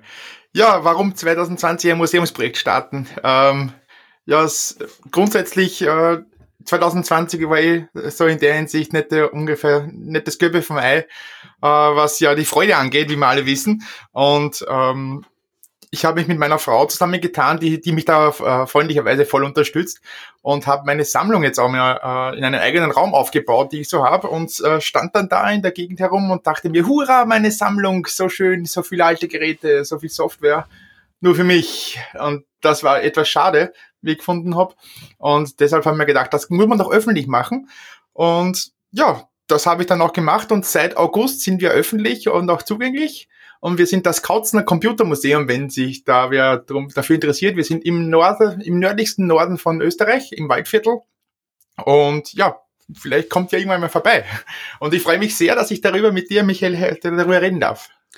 Ja, gesehen habe ich es ja leider noch nicht, hab's, hab's eh schon vorgehabt, aber gerade in so einem Jahr war es nämlich echt immer schwer, da überhaupt irgendwann mal äh, irgendwo hinzukommen, ja. Aber das habe ich fix vor, dass ich das so bald wie möglich nachhole. Ich habe natürlich äh, auch netterweise von dir Fotos gesehen und es gab ja diverse Medienberichte sogar darüber. Also ja, ein, ein, ein wirklich schönes Projekt und du hast ja auch schon eine sehr ansehnliche Sammlung da zusammengesammelt. Nicht nur jetzt die üblichen Heimcomputer und Konsolen, sondern da gibt es ja wirklich ein paar echte Leckerbissen. Was ist denn so ein, zwei Highlights, ja, wo du sagst, hey, das, das zahlt sich echt aus, da vorbeizukommen, weil das hat man so nicht überall.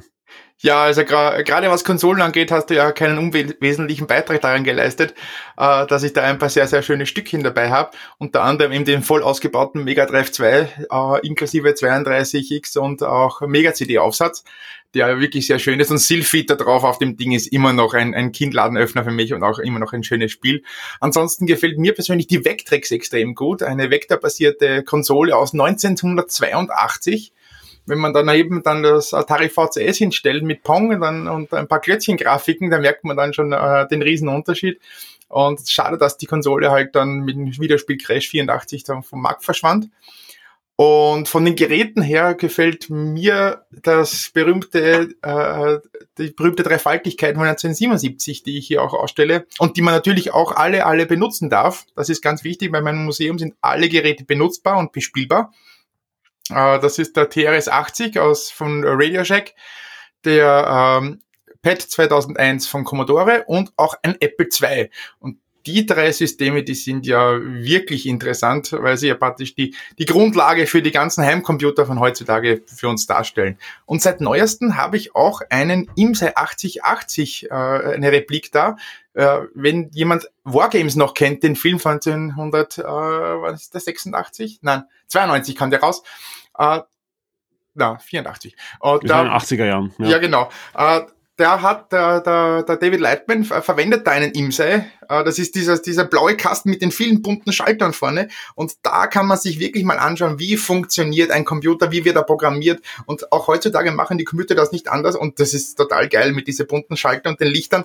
Äh, am Anfang denkt man sich, was macht man damit? Aber es ist wirklich ist ein kompletter Computer und damit kann man echt mal äh, programmieren lernen.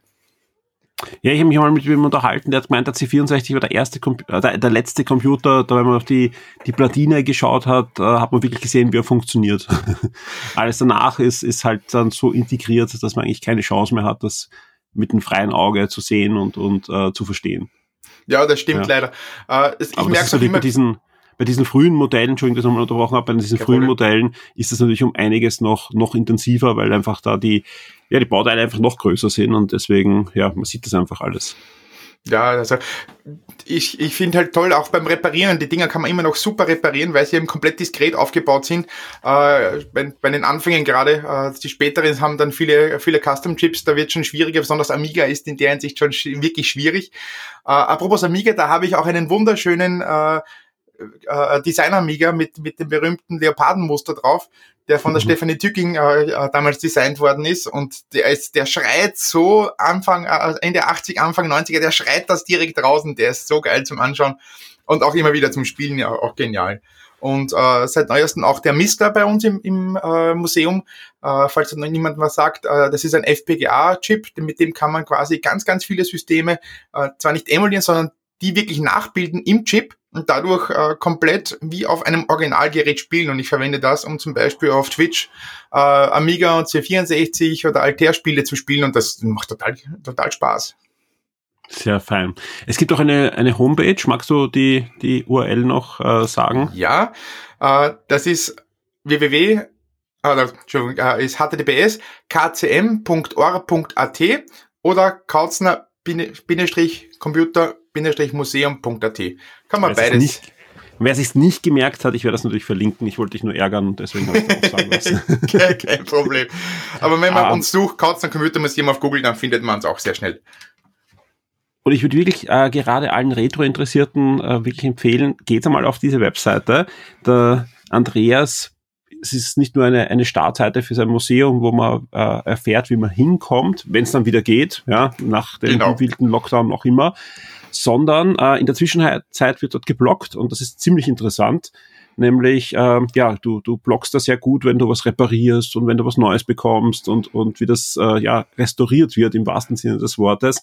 Und deswegen, ja, alle Achtung und darum gesagt, wir müssen über das reden. Äh, ich muss da mit dir in dieser Sendung reden, wenn ich schon nicht kommen konnte dieses Jahr ins Museum, äh, müssen wir das zumindest jetzt am Jahresabschluss machen, weil das ist ein, ein Projekt, das habe ich echt, äh, ja, da, da hat mich echt gefreut, dass das geklappt hat, so, weil das einfach ein, ein sehr spektakuläres Projekt ist, wenn man, wenn man sich anschaut, ähm, was in dem Jahr so alles sonst schief gegangen ist, ja, das stimmt. war das so ein, so ein, ein wirklich erfreuliches Projekt einfach und deswegen, da müssen wir drüber reden. Ich hoffe, deine Highlights sind auch erfreulich und ich würde sagen, wir starten da jetzt einfach rein, ja. Wie sieht's denn aus, ja? Ähm, das Jahr turbulent, wir waren viel zu Hause, wahrscheinlich jo. du auch. Ähm, Kamst ja. du zum Film, kamst du zum Filme schauen? Gab es da einen Film, wo du sagst, ähm, ja, zwar nicht im Kino, aber im Stream, das ist der Film des Jahres für mich. Der muss nicht heuer erschienen sein, sage ich immer gleich dazu, ja. Mhm. Äh, was mir persönlich extrem gut gefallen hat, war Onwards von Pixar. Der war richtig schön. Der kam ja jetzt endlich auf Disney Plus und der hat mich extrem wirklich, hat mir wirklich gut gefallen, war seit längerem wieder mal äh, was Neues von Pixar nach, nach zig Fortsetzungen und so weiter, äh, hat mir der wirklich, wirklich gut gefallen. Was mir noch auf die Liste geschrieben habe, wären äh, noch Grindelwalds Verbrechen, also die, die äh, wunderbare, also diese, diese magischen Wesen, wo sie zu finden sind, der zweite Teil davon aus dem Harry Potter Universum, der Spin-off, auf den bin ich schon sehr gespannt. Der erste Teil war da auch wirklich gut, der hat mir sehr gefallen. Und äh, das sind so die, also die zwei letzten, die mir in Erinnerung geblieben sind. Äh, ansonsten sehe ich da jede Menge Kinderfilme mit, äh, eben für die Kinder. Ah ja, ich habe Phineas und Ferb, die Serie für mich entdeckt. Die liebe ich auch wirklich schön. Ja. Die liebe ich wirklich heiß. Da, sieht, da, da sitzt wirklich die gesamte Familie davor. Äh, meine, äh, meine zwei äh, Kinder, da, äh, vier- und sechsjährig und ich und meine Frau und, und wir schauen uns das alle gemeinsam an, weil, weil diese Serie wirklich auch für Erwachsene jede Menge gute Gags bietet. Und weil sie aufeinander aufbauen. Also das ist wirklich eine, eine, eine Zeichentrickserie, äh, oder, ja, die die es wirklich in sich hat und die man sich absolut gut anschauen kann. Das war für mich so wirklich die Überraschung. Und da gab es ja dieses Jahr sogar was Neues. Nach langer, langer Zeit gab es neue, neues Material für Phineas und Ferb-Fans, nämlich einen neuen Film. Genau. Auf, auf Disney Plus. Das mit, also mit da, der Candice, mit ihrer Schwester. genau, wo die mal im Mittelpunkt äh, gestanden ist, zumindest im Titel. Ähm, ansonsten, du hast eh gesagt, neuer Pixar-Film, der keine Fortsetzung ist, da braucht man nicht mehr lang warten auf noch mehr Material, denn am 23. Dezember startet Soul. Ich glaube 23. Dezember oder auf jeden Fall noch im Dezember startet Soul. Der nächste große Pixar-Film kommt nicht ins Kino, sondern wandert direkt auf Disney Plus. Uh. Und ja, wird noch in dem Monat äh, zum Ansehen sein. Entweder 23. oder 30. einer von den beiden Tagen, also entweder vor Silvester oder vor Weihnachten. Auf alle Fälle, ja, auf der Disney Plus Liste auf Shock 2 findet ihr auf alle Fälle den richtigen Termin in der nächsten Woche. Und äh, da bin ich, da bin ich sehr, sehr gespannt, ja, ähm, weil der, der, der interessiert mich sogar noch mehr als Onward und ist super besetzt und ist einfach ja eigentlich ein Kinofilm, der es leider auch wieder mal nicht ins Kino schafft. Ja, das ist dieses Jahr äh, wirklich schade. Mulan habe ich mir jetzt auch angeguckt, das ist ja auch endlich auf Disney Plus gelandet. Äh, ja, so grundsätzlich äh, keine schlechte Verfilmung, nur äh, jetzt ich, ich hätte jetzt nicht extra dafür gezahlt auf Disney Plus. War froh, dass ich, dass ich so lange gewartet habe. Äh, ich mochte den Original, äh, den Originalzeichentrick. Äh, der war Weltklasse mit mit äh, Otto als Mushu und der, und der Grille, die, die war einfach toll. Aber auch der, der Realfilm war auch, war gut gemacht grundsätzlich, äh, war, war sehr schön. Auch die, die Darstellerin war sehr gut gewählt, finde ich. Ähm, also für, für meine äh, Begriffe und, und mir hat er gut gefallen. Also das war wirklich toll. Was gab es denn im Serienbereich bei dir abseits von Phineas und Ferb? Uh, bei Phineas und Ferb muss ich nachschicken, da gibt's auch, was, was ich extrem geil fand, waren die zwei Specials zu ihnen mit Star Wars und uh, auch den äh, äh, Marvel. Die Marvel-Helden. Die waren, mhm. die Filme waren ja auch unglaublich lustig. Äh, ja. weil sie einfach äh, die äh, besonders die die Star Wars Teile ja einen, einen Blick auf die ersten drei also auf die mittleren drei Episoden werfen, die man so noch nicht hatte, weil sie einfach eine Story parallel zur Filmhandlung spielen. Das ist so toll. ich habe so lachen müssen an, an ein paar Stellen. Äh, richtig geil. Ansonsten Serien. Äh, meine Highlights äh, so neben nebenbei ist bei mich immer noch äh, Brooklyn, äh, äh, äh, Brooklyn. Nein, nein. Nein, nein, mhm. genau. Also die, das, ich liebe diese Serie. Wir schauen uns immer, das sind immer so, so, so Häppchen, die schauen wir uns immer so eins, zwei an. Äh, die sind, die sind, die sind immer noch geil, weil die, ich finde die, diesen Humor toll und ich, ich liebe die, die einzelnen Charaktere. Und besonders in Holt, den, den Polizei, den Kapitän dort, den, der ist einfach toll. Und natürlich der Terry, der, der berühmte Terry Crows, der einfach den, den Saat spielt. Ach, ach geil einfach, einfach zum Liebhaben, die, äh, die, die ganze Besetzung. Und ansonsten habe ich mir mit meiner Frau äh, bis jetzt äh, die drei Staffeln von äh, Long Way Round, Long Way Down und Long Way Up schauen wir uns im dritten, da sind wir jetzt gerade auf äh, April Plus zum Anschauen. Die gefallen mir persönlich auch sehr gut. Dafür geht es darum, dass Evan McGregor mit äh, seinem langjährigen Freund Charlie Borman äh, einmal im, mit, mit Motorrädern einmal rund um die Erde fährt, also am Äquator praktisch entlang über, Un äh, über Russland, äh, äh, China, Mongolei, äh, durch, quer durch Europa und dann noch ähm, durch USA bis von London weg, wieder zurück nach London, dann einmal von Schottland im nördlichsten Teil bis unten nach äh, äh, Kapstadt. Und jetzt äh, sind sie gerade unterwegs vom, vom Feuerland unten, also vom südlichsten Teil äh, Südamerikas bis rauf nach, nach äh, Los Angeles. Wirklich toll. Äh, an die, die, die äh, Szenen sind toll, die, die Leute, die sie treffen und die Geschichten, die sie so erzählen, weil sie machen viel mit UNICEF und so weiter. Und es wirklich geil anschauen. Die Landschaftsaufnahmen sind einfach toll und man lernt die, die Länder auch irgendwie anders kennen. Kann man sich auf jeden Fall anschauen. Wer, wer Ewan McGregor mag, super. Habe ich viel Gutes drüber gehört. Ich habe es selber noch nicht gesehen. Ich weiß nur, dass in der neuesten Staffel haben sie irgendwie ihre Motorräder umbauen lassen und haben so Prototypen für E-Motorräder halt. Genau, ohne, sie haben ohne, ohne Benzin und mit viel Akku. Genau, sie haben praktisch zwei äh, Pickups, zwei Elektro-Pickups äh, von äh, Avian. Das ist eine amerikanische Firma, die, die zwei Prototypen sind und sie fahren mit zwei Harleys, äh, zwei E-Bikes von Harley, Prototypen mhm. und fahren da eben, versuchen da von, von ganz unten nach äh, eben nach äh, Los Angeles zu kommen und das stellt sich vor ein paar ziemlichen Herausforderungen teilweise. Ja. Aber grundsätzlich äh, stelle ich mir schon geil vor, auf einem E-Motorrad zu fahren. Weil, wie Sie schon sagen, die, die, es, es gibt ja keine Vibrationen vom Motor, du spürst die Straße zu 100 Prozent. Das muss schon geil sein. Bin ja selber auch Motorradfahrer, bin ja selber auch Motorradfahrer, deswegen. Sehr schön. Na, vor allem gerade in, in, in, in einem Jahr, wo man eh nicht verreisen kann, ist so eine Reisedoku oft gar nicht so schlecht. Das stimmt, ja. Man, man, man kriegt ein bisschen Fernweh wieder, aber man sieht es auch und denkt sich dann, ah, cool, ich muss meine Couch nicht verlassen, um da, um da wegzukommen. Äh, ja, das, das ist, ist schon ein, ein schönes Ding, besonders wenn man sich zu zweit anschauen kann. Sehr schön. Ja, toller Tipp. Ähm, wie sieht's aus? Hast du was gelesen? Comics, Bücher dieses Jahr, wo du sagst, das würdest du gerne empfehlen? Ja, natürlich auf äh, Saga bin ich immer noch am, am, am Schmökern, weil das, das, das, das ist wie, so ein, wie so eine Kostbarkeit. Äh, äh die hole ich mir immer ein, ein Buch und dann lese ich so richtig so mit vollem Genuss und dann warte ich wieder ab und will irgendwie ganz weitergehen und so weiter. Also die will ich nicht so, so binge, binge reden, weil das, das wäre irgendwie zu schade. Also Saga ist irgendwie so ein, ein Schatz, den du mir damals präsentiert hast und den ich immer noch äh, irgendwie hege und pflege. Also das lese ich sehr gern. Äh, ansonsten comicmäßig habe ich mir auch dieses Batman Kreatur der Nacht äh, besorgt. Mhm. Dieses Comic, das ist auch richtig geil. Ja. Das, das war auch wirklich ein wahnsinnig guter Tipp. Äh, Kannst du vielleicht ein zwei, ein, zwei Sätze dazu sagen? Was ist da das Besondere dran? Nur für, für die, die es nicht, die das nicht gesagt.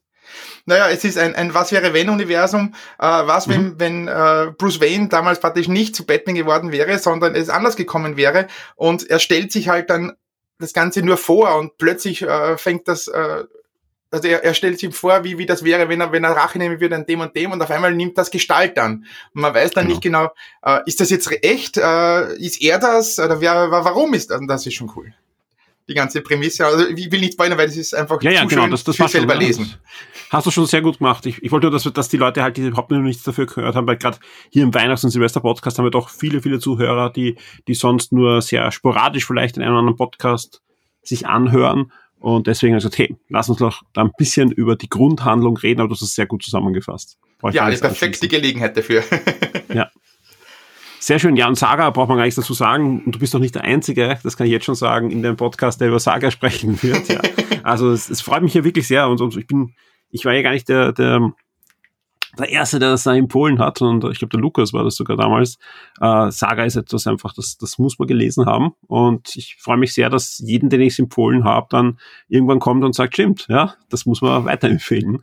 Und ja, schön. Mal sehen, wie es da weitergeht. Die sind ja ein bisschen gerade in Pause, aber das ist jetzt kein schlechtes Zeichen, sondern die haben einfach beide, der, der, die, die Künstlerin und der Autor, äh, sind zum Schluss gekommen, wir müssen jetzt eine, eine kreative Pause einlegen, haben beide andere Projekte gerade am Laufen und werden dann sicher irgendwann, wenn sie wieder so weit sind, mit frischen Ideen ans Werk gehen und das ist auch gut so, als würden sie das irgendwie ewig laufen lassen und dann denkt man sich, hm, ja, da hätten ja. müssen die, die Bremse ziehen oder aufhören. Das ist schon ein, ein guter, guter Punkt. Und Game of Thrones, achte Staffel. ja, das, das, das, das ist immer der Punkt, ja, wo es ja, wo es dann verglichen wird, ja, zum Beispiel, ja. Aber gibt ja leider viele, viele andere Mom ähm, Beispiele auch, auch im Comic, ja. Also zum Beispiel, wo, wo, wo sie es geschafft haben bei The Walking Dead im Comic, ja, ganz wichtig, im Comic, hatte äh, Kirkman dann auch irgendwann gesagt, jetzt ist es genug, ja, ich höre mit mhm. der Hauptserie mal auf und, und beende die an der Stelle. Und das war ein schlauer Schluss, ja, weil einfach die Comicserie deswegen eigentlich bis zum Schluss sehr, sehr lesenswert ist. Ja, äh, wie sieht's aus, ja? Ähm, einen Nachtrag habe ich noch Nein, bei den bitte, bitte. Serien und das werde ich gleich zusammenpassen. Bitte. Die neue DuckTales-Serie. Mhm. Da gibt's ja viele Schelte, weil ich, ich habe die alte äh, Serie geliebt und da, ich, ich, ich trelle ja hin und wieder auch den, den, den Titelsong einfach so. Uh, äh, und ich, äh, am Anfang war ich dem Ganzen skeptisch gegenüber, also hä, neuer Stil und so weiter, aber ich habe mir dann, ich war ab der ersten Folge, war ich, okay, super. In, in, in, in Animation ist, ist das wirklich gut und auch die, die Stories dahinter sind, sind gut gemacht. Das war, also sie haben da voll den, finde ich, den, den Geist äh, eingefangen von DuckTales und das wirklich gut rübergebracht. Da kann ich auch empfehlen, wer die DuckTales mochte, gebt der neuen eine Chance, der neuen Serie und schaut es euch zumindest mal die ersten paar Folgen an. Genau, also gebt nicht nur eine Chance, sondern schaut es euch einfach an. Wenn es euch nicht gefällt, habt keine Ahnung leider. ähm, weil es einfach, ähm, es einfach, so, so, wie du sagst, ja, auch wenn es da grafisch nicht ganz so gut gefällt wie der, der Karl Barks-Stil, äh, sind die Stories doch sehr, sehr gut, ja. Und da zieht's Disney auf alle Fälle viel zu früh den Stecker. Ja, die haben ja jetzt schon angekündigt, dass die nächste Staffel wird die letzte sein. Äh, ja. Und was man so hört von den Autoren, ist das jetzt kein kreat keine kreative Entscheidung, wo sie sagen, wir haben keine Ideen mehr, sondern ganz im Gegenteil, äh, die sind da nicht so glücklich damit, aber sie sagen, sie können wenigstens ein Finale jetzt planen und sie werden das schön zum Abschluss bringen, aber es ist eigentlich schade. Aber mal sehen, ich, ich glaube, wir werden die DuckTales früher sehen, als man denken. Ja, wieder, jetzt kommt eh mal Darkwing Duck und so weiter, der ja wahrscheinlich im gleichen Universum sogar spielen wird. Mal mhm. sehen. Ich bin, ich bin, ich bin da eher über der Überzeugung, dass da demnächst dann die Ankündigung kommt, wir machen DuckTales-Filme oder eine Miniserie mal auf Disney Plus oder so da, da kommt noch was. Das, weil es einfach doch so beliebt ist, ja. Ich kenne eigentlich kaum jemand, äh, der jetzt noch sagt, boah, die Serie gefällt mir gar nicht. Klar, der eine oder andere, und das ist natürlich euer gutes Recht, also dann nicht falsch verstehen, sagt, der Stil hat mir früher besser gefallen, da weiß ich gar nicht, wo ich stehe, ja, aber wahrscheinlich würde ich mich da sogar anschließen, weil ich finde den Original Duck-Stil, den Duck, den Karl Parks geprägt hat, natürlich der ist, der ist ähm, ikonisch und äh, ja. der passt alles, ja. Aber ich finde den neuen Stil auch sehr hübsch, ja. Und kann da voll damit leben. Das ist so, wie wenn ich ein, ein Spider-Man-Comic oder ein Batman-Comic lese, so, so wie du hast, du hast das empfohlen, ja. Das sieht ja auch, wenn da verschiedene Künstler herangehen. Mhm. Jeder hat seinen eigenen Stil, äh, tut seinen eigenen Stempel Stile, aufdrücken. Aber ich kann mich halt, ich kann trotzdem die Story genießen und mich an dem Stil erfreuen und dann kann ich ja, wenn ich mir eine Folge DuckTales ansehe, ja, kann ich mich ja trotzdem nachher umdrehen und mir zum Beispiel jetzt erschienen wieder neue Bände von der Don Rosa, von der neuen Don Rosa Library, die wirklich sehr schön gemacht ist, ja, und die kann ich mir nehmen und hineinblättern und mich an dem Stil wieder erfreuen, ja. Also es ist ja, es macht, das eine macht mir das andere ja nicht kaputt. Das stimmt, ja. Lass uns äh, zur Hauptkategorie natürlich kommen. Lass uns zu den Videospielen kommen, ja. Da bin ich mhm. sehr gespannt, ja. Wird es ein Retro-Spiel, wird es ein modernes Spiel werden, ja. Wie sieht's da aus? Was ist dein absolutes Spiel des Jahres? Welches Spiel hat dich dieses Jahr am meisten begeistert, ja? Was am, was am, was am Amiga, was am Vectrex oder was auf einer aktuellen Konsole? Ja, das, das ist das ist schwierig. Also ich habe da äh, so, also es, es gibt mehrere Dinge, äh, mehrere Spiele, die mich wirklich gefesselt haben und die mich äh, sehr sehr erfreut haben. Da ist jetzt, was ich aktuell spiele, ist, nein, ist nicht Cyberpunk, weil das spiele ich auf der Playstation und, und das hat mich da, uh, hart erwischt. Ich habe dann abgebrochen, weil mir das, das, das Spiel wäre zu schade gewesen, mir da meine Eindrücke komplett zu zerstören. Aber es ist ja der neue Patch heraus und da gebe ich ihm dann nach Weihnachten mal eine Chance wieder. Aber zurzeit spiele ich Assassin's Creed Odyssey. Mhm. Und das Spiel hat mich ja wirklich, ich habe ich hab die ersten äh, beiden Assassin's Creed äh, gespielt, also den ersten und den zweiten, dann noch Brotherhood und, und äh, Revelations die haben mir extrem gut gefallen. Der dritte war dann so, hm, der vierte, hm, und dann ist immer, immer, immer schlimmer geworden. Die, die letzten habe ich dann gar nicht mehr gespielt. Unity und, und äh, äh, in, in London. Genau, Syndicate habe ich dann gar nicht mehr gespielt. Ich habe es zwar in der, in der Bibliothek, äh, äh, aber ich habe es nicht mal angefangen. Nur kurz angefangen und mh, äh, weiß ich nicht, ist nicht so meins.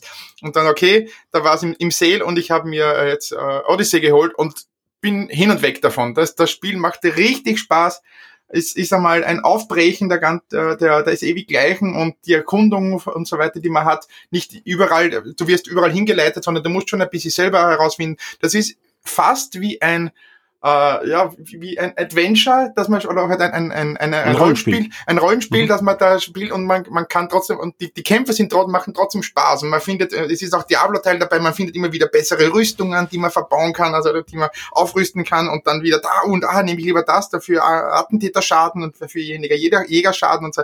Also das, das macht mir zurzeit aktuell wirklich, wirklich viel Spaß. Und ansonsten äh, spiele ich äh, am, am Amiga meistens die Siedler äh, immer noch. Das Original von Blue Byte, das, das spiele mhm. ich immer noch einfach zur Entspannung, das, das läuft so nebenbei mit äh, am Mister jetzt und, und ich, ich siedle einfach dann äh, so nebenbei einfach drauf los und äh, freue mich an den Maxel, die da herumwuseln. Und ansonsten am C64 hat mich ein kleines Spiel äh, extrem geflasht, und zwar das D-Make von äh, Super Hexagon. Das ist schon ein älteres, ich glaube von, von ein oder zwei Jahren ist das rausgekommen, das ist ein Indie-Spiel, äh, wo man im Prinzip nichts anderes macht, als äh, einen, einen kleinen Punkt zu steuern, den kann man nur mhm. im Kreis drehen und von außen kommen so Wände auf einen zu, man muss diesen ausweichen. Und es gibt extrem gute Musik und das gab es auch ein D-Make davon für den C64. Und ich, die Musik ist so unglaublich gut umgesetzt.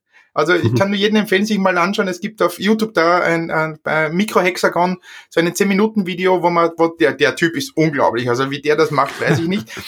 Ich schaffe maximal so eine Minute 50, dann bin ich, dann bin ich meistens draußen, aber man kann sich da unglaublich gut die Musik anhören. Also wer, wer 8-Bit-Musik und vor allem C64-Musik, den Sid mag, der sollte sich das echt reinziehen. Das ist, ich lasse teilweise nur das Video laufen, um die Musik zu hören, weil die ist so geil.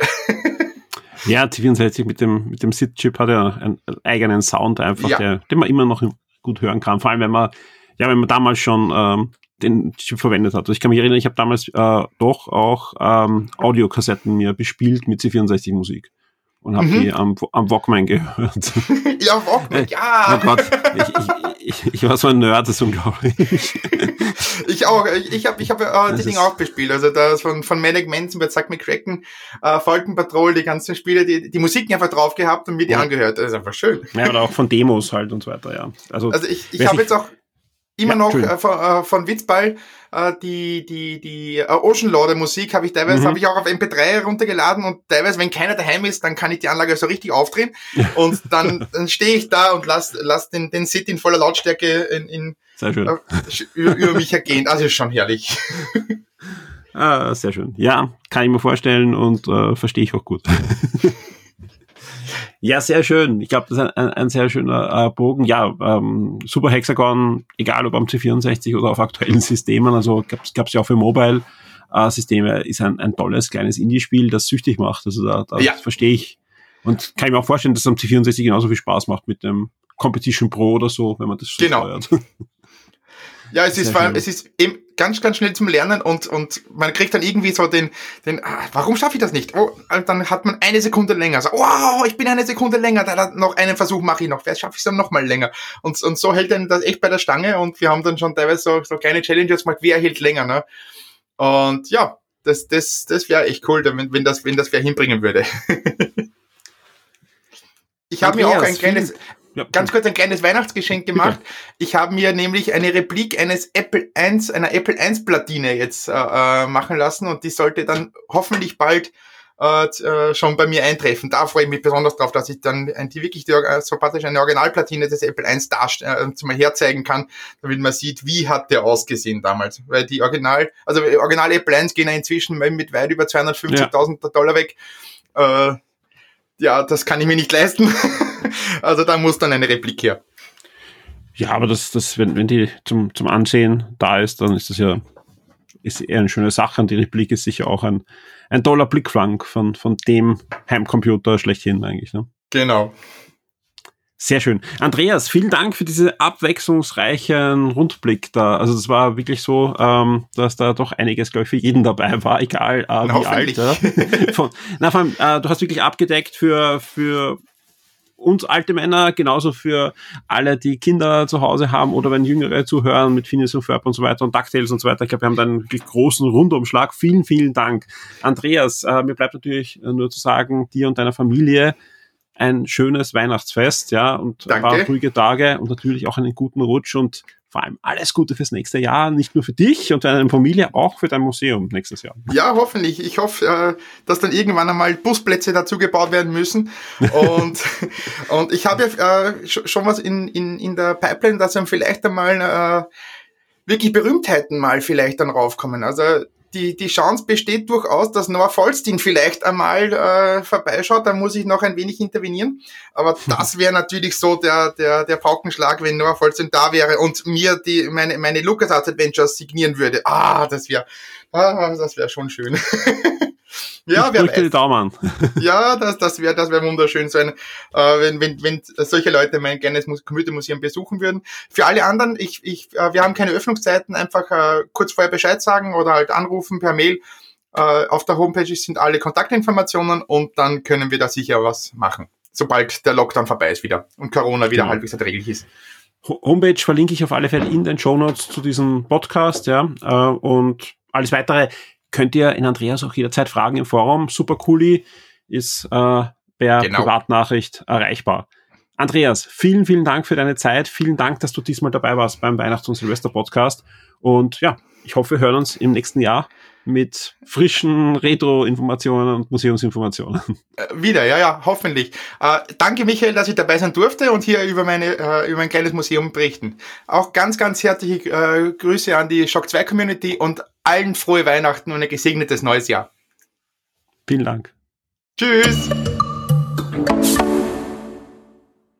Ja, das waren unsere ersten Gäste hier im Shock 2 Weihnachts- und Silvester Podcast. Ich glaube, es war durchaus auch interessante Meinungen, Spiele dabei und wie gesagt, Andreas hat auch eben sein, sein Museum vorgestellt. Die Homepage zum Museum verlinken wir natürlich in den Shownotes dieses Podcasts und wir kommen jetzt zum Spiel des Jahres. Ja, äh, wer Game 1 gehört hat, da habe ich ja schon mit Alex über unsere persönlichen Highlights gesprochen, aber auch eigentlich das ganze Jahr Revue passieren lassen, welche Spiele da jetzt äh, ja doch äh, sich ins, ins Rampenlicht gedrängt haben.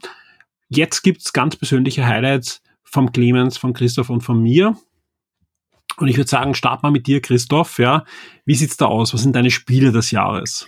obwohl es erst kürzlich rausgekommen ist und ich eigentlich mehrere, mehrere Jahre darauf warten musste, ist es jetzt eben Planet Coaster, weil ich eben so ein großer Themenpark-Fan bin und weil ich eben auch gerne Themenparks baue. Schon in diversen Spielen bisher begonnen, bei Theme Park über Parkitect, Rollercoaster Tycoon, bla bla bla. Aber wie ich finde, ist keines davon so schön wie Planet Coaster, wenn auch äh, das Management vielleicht nicht so spannend ist wie in anderen Spielen. Aber ich tobe mich da jetzt schon seit einiger Zeit richtig aus und auch wenn es erst am Ende des Jahres kommt, ich glaube, nach meinem anderen Spiel des Jahres, und ich sag's gleich, Animal Crossing, werde ich kein Spiel so viel gespielt haben wie äh, Planet Coaster am Ende des Jahres. Ich habe zwar Madden auch ein bisschen gespielt, aber das war leider dieses Jahr gar nichts. Ähm, ja, Planet Coaster und Animal Crossing, mit dem habe ich einfach viel Zeit verbracht. Und Animal Crossing, bei mir war das auch so ein klassisches Spiel, wie es viele hatten, viele, viele, viele Millionen, um halt den Lockdown ein bisschen fröhlicher zu gestalten. Und vor allem, das war auch so nett mit den Söhnen gemeinsam, weil natürlich haben alle dann ein Haus auf der Insel und natürlich haben wir gemeinsam geplant und, und das hat einfach große Freude bereitet. Am Anfang eben diese, die, die, diese Rüben verkaufen und kaufen und ein bisschen bockern, neue tolle Sachen finden. Das hat uns halt das, das Jahr ein bisschen aufgepeppt meine, es gab so viele andere große Spiele, von denen hat es eh schon vorne und hinten und oben und unten geredet. Aber ich bin ja nicht so ein Vielspieler und ich traue mich über diese großen Titel dann meist auch gar nicht rüber. Ähm, und ich werde sicher einige davon nachholen, aber deswegen sind es eher für mich diese, ja, Animal Crossing muss ich dazu sagen, war halt auch so eine Hassliebe, weil so sehr ich es auch mag, könnte ich mich auch darüber ärgern, wobei ich ärgere mich halt generell gerne.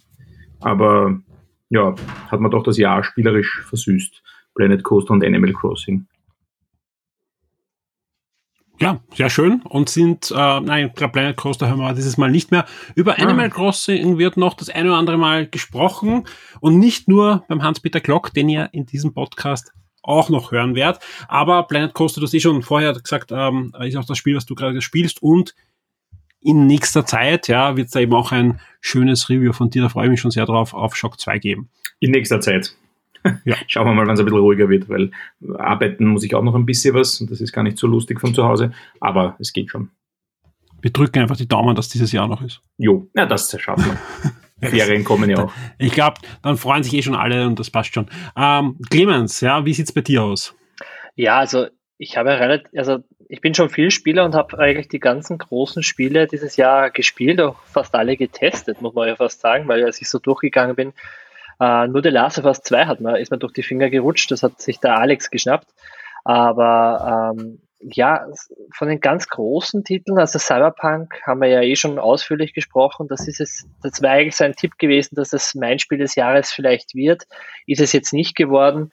The Last of Us 2 wäre es wahrscheinlich geworden, wenn wir nicht diese Pandemie jetzt dieses Jahr gehabt hätten und das einfach so ein äh, stimmungstechnischer Downer ist, dieses Spiel. Ähm, weil ähm, wenn es draußen irgendwie so bedrückend ist durch das Virus und so weiter, dann möchte man halt auch nicht so unbedingt ähm, ein Spiel spielen, was halt hauptsächlich im Kern das Thema Hass behandelt. Ähm, deswegen habe ich dann überlegt, okay, was könnte es dann gewesen sein? Ori 2, ja, ist ein wunderschönes Spiel, ist aber auch von der Geschichte her eher so drückend und dann habe ich mir eigentlich überlegt, okay, was, was war eigentlich das Spiel, wo ich denke, ähm, das Spiel da denke ich gern zurück, als ich das gespielt habe. Und das war eigentlich Spider-Man Miles Morales und Ghost of Tsushima. also zwei Spiele, die teilen sich für, bei mir irgendwie so Platz eins. Ähm, Miles Morales ist ja vor kurzem erst rausgekommen und es, ist, es passt halt auch wunderbar jetzt zu dieser Weihnachtsstimmung, weil das ganze Jahr auch zu Weihnachten spielt. Ähm, und es ist, man kann einfach keine schlechte Laune haben, wenn man das spielt. Ähnlich geht's bei mir äh, bei Ghost of Tsushima. Das ist halt so irgendwie so eine, eine Flucht in seine, in seine, eine Art japanisches Märchen, wo man sich so irgendwie in diese Samurai-Fantasie stürzt und das macht einfach großen Spaß. Von dem her, das sind zwei ganz, ganz tolle Spiele dieses Jahr und dieses Jahr hat halt wirklich viel zu bieten gehabt und trotzdem, die sind bei mir auf Platz 1. Ja, Ghost of Tsushima lacht mich irrsinnig an. Also das wird auf jeden Fall noch nachgeholt. Ja, unbedingt. Ja, warte mal, wenn's, wartet mal, wenn es den Podcast gehört habt. Dann hassen wir es. Nein, das will ich jetzt nicht sagen, aber wartet mal ab, ja. Äh, okay. Ja, also meine Highlights dürfen sich natürlich großartig verändert haben seit, ähm, ja, wann haben wir Game aufgenommen? Vor, vor fünf Tagen oder so. Ja, äh, Future von äh, Harmonix, absolut äh, ein, ein Highlight für mich. Ähm, läuft bei mir fast täglich, so zum Runterkommen, kurz vorm Schlafen gehen und so weiter. Ich finde das einfach fantastisch, da als DJ selbst äh, Remixes zu machen. Vor allem sucht man sich einfach die Musik aus, die man gerne hört und man hat jeden Tag irgendwie einen anderen Remix. Finde ich super. Ähm, Spider-Man, ja, äh, habe ich einfach leider noch viel zu wenig gespielt, ja, auch wenn, wenn der Clemens mir natürlich jetzt wieder Salz äh, in die Wunden streut und sagt, das sollte man eigentlich vor Weihnachten spielen und das weiß ich alles, ja. Das sollte äh, man jetzt spielen. ausgehen. Ich versuche es natürlich dann zwischen Weihnachten und Silvester nachzuholen. Ja, wenn nicht, wird es einfach ein Jahr lang reifen und es wird dann nächstes Jahr zu Weihnachten gespielt.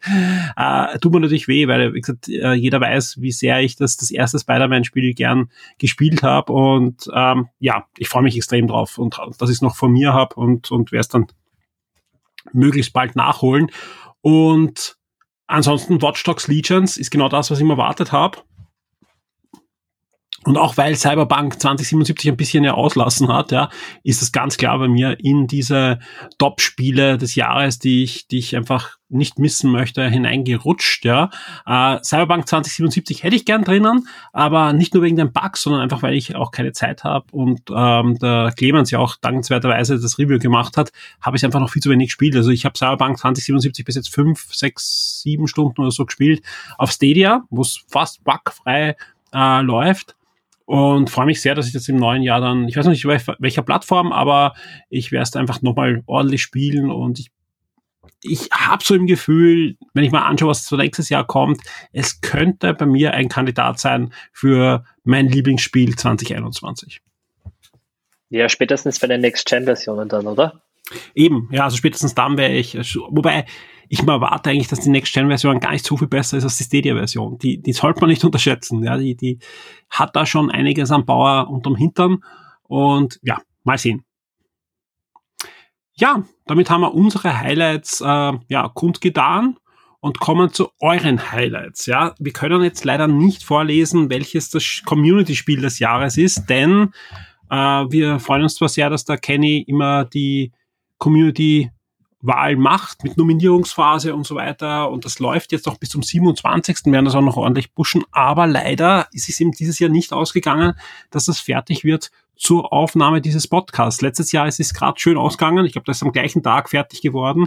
Dieses Jahr äh, wurde entschieden, dass es leider erst am 27. zu Ende geht. Darum können wir euch jetzt nicht sagen, welches euer Lieblingsspiel ist. Als Ersatz haben wir uns Folgendes überlegt. Wir schauen uns einfach an, welche Reviews euch am meisten interessiert haben in diesem Jahr. Und das sind die Top 5 Shock 2 Reviews, die in diesem Jahr erschienen sind einfach von euren Lesezahlen. Ja, auf Platz 5, und da eigentlich Top 6, weil auf Platz 5 ähm, sind zwei gelandet. Die sind wirklich auf den Klick genau gleich. Und das eine ist das Review zu Super Mario 3D All Stars und das zweite ist das Review von Ori and the Will of the Wisps. Ja, ähm, wobei das ein bisschen geschummelt hat, weil das hat der Clemens nochmal veröffentlichen dürfen, wie dann das Next-Gen-Update kam. Na gut, so macht das der Clemens. so macht das der Clemens. Aber werden wir schon sehen, wer da kommt. Ja, aber was soll man machen? Aber wie gesagt, das ist ja natürlich gerechtfertigt gewesen, äh, weil natürlich da ein schönes Update kam. Äh, Nintendo ist aber natürlich weiterhin hoch vertreten in diesen Charts, ja, denn ähm, die kommen dann nochmal. Vorher kommt aber das Spiel, das wir dieses das wir in dem Podcast noch öfters hören werden, nämlich Ghost of Tsushima. Das hat den Platz 4 erreicht von den Reviews, ja. Also man Gute merkt, Wahl. der Clemens ist stark vertreten in diesen Charts, ja. Auf Platz 3 das Review zu Mario Kart Live Home Circuit. Sehr schön. Ja. Also sprich, auch der Christoph ist vertreten mit einem Artikel hier in den Charts und das ist natürlich sehr schön, weil das natürlich auch ein, ähm, ja, ähm, ein außergewöhnliches Spiel, sage ich mal, war mit, mit Hardware und, und, und äh, Spielzeug dazu. Und das Interesse war da sehr, sehr hoch. Und demnächst Nintendo- können wir es zu zweit testen, weil im Haus, Nachbarn von uns, da bekommt der. Sohnemann eins und dann kann man es zusammen. Wenn natürlich nicht äh, Lockdown-Dingsbums. Ja, genau. Aber dann wird zu zweit ge gerast. Und dann, dann, dann hauen wir es auch noch einmal rein. Dann mache ich auch ein Update auf Ja. Multiplayer. Christoph, Da, Natürlich, Clemens, das- dann kannst Vielleicht du bist du dich... nächstes Jahr nochmal in den Charts. Ja, ja, Platz ja, ich wollte gerade sagen, wie oft hast du denn geklickt? Ja, das ist doch geschummelt, dass du davor Ghost of Tsushima und Ori bist. Ich lese Schock selber nicht. Also meine eigenen Sachen. Andere schon. Danke, nicht. Dankeschön, Christoph. Ähm, Meine Sachen wir verabschieden uns, wir verabschieden uns. Ich glaube, der Christoph muss jetzt zum Essen, glaube ich, habe ich gehört. Habe ich das richtig gehört? Ja, meine Frau ruft schon. Das ist Ähm, natürlich ein Scherz. Ich lese natürlich ich- auch regelmäßig. Das Spannende ist, ja, das geht gar nicht, ja, weil das äh, sind Google Analytics Zahlen und die filtern automatisch äh, Doppelklicks innerhalb von einer kürzesten Zeit Na, raus. da hast Also du's sprich, wieder, das Clemens, wie bösartig. nicht Wie gehen, bösartig der ja? Clemens ist. Äh, Also Clemens, alle Versuche da bei Ori haben nicht gefruchtet, ja. Ja, ich weiß, du wolltest Ori auf Platz so. 1 sehen. Ja, ja. Der hat seinen Artikel hundertmal gelesen. Nur Kommen wir zu Platz zwei und das hat auch wieder Nintendo und das ist auch ein Titel, der heute schon erwähnt wurde und noch ein paar Mal erwähnt werden wird. Es ist wahrscheinlich der Titel des Jahres, wenn man auf 2020 zurückblicken wird und an die Pandemie denkt, nämlich Animal Crossing New Horizons. Ja, der Titel mit den meisten Kommentaren im Forum, wo noch immer eine lebendige Community-Diskussion ist. Ähm, schöne Grüße an Coyote, der das äh, ja im Zentrum irgendwie auch zusammenhält mit immer wieder neuen Kreationen, die mich selbst erfreuen. Ja, also ich bin, ich bin absolut fasziniert. Äh, und auf Platz eins ein Review, das weder von Clemens noch von Christoph ist, nämlich The Last of Us Part 2. 100% spoilerfrei. Das hat's ganz klar auf den ersten Platz geschafft. Ja, das waren eure, eure Click-Charts, sage ich mal, ja. Äh, die Community-Charts wird es dann am 27. geben und ich würde mal sagen, im, in der ersten Folge 2021 des Wochenstarts werden wir die auch vorlesen und da werden wir dann die Community-Charts dann küren. Jetzt gibt es einen weiteren Einspieler und das ist der erste Leser- und Hörereinspieler, denn zahlreiche Leser und Hörer haben uns Einspieler geschickt. Vielen, vielen Dank dafür. Ja, also wie gesagt, im Wochenstart habe ich immer mal gesagt, ich freue mich da wirklich über jeden sehr und wir haben sehr, sehr abwechslungsreiche und vielfältige Einspieler bekommen, die auch sehr die, die ganze Community-Bandbreite auch äh, widerspiegelt. Der erste ist von Markus, das ist der A-Max. Und warum ist das der erste? A, A, war auch der erste, der gekommen ist, ja. Äh, die restlichen sind nicht ähm, im, in, der, in der zeitlichen Reihenfolge, sage ich gleich, ja. Und das zweite ist, ich will einfach auch mal der Danke sagen. Denn jedes Mal, wenn ich sage, ich will einen Einspieler haben, ja, der Markus ist immer dabei. Der Markus schickt immer etwas, wo, er sich was überlegt hat, ja, äh, holt uns äh, immer mit einer Frage auch ab, ja, und deswegen wenn jemand der Erste da ist, der eingespielt wird, dann der Markus und das hören wir uns jetzt an.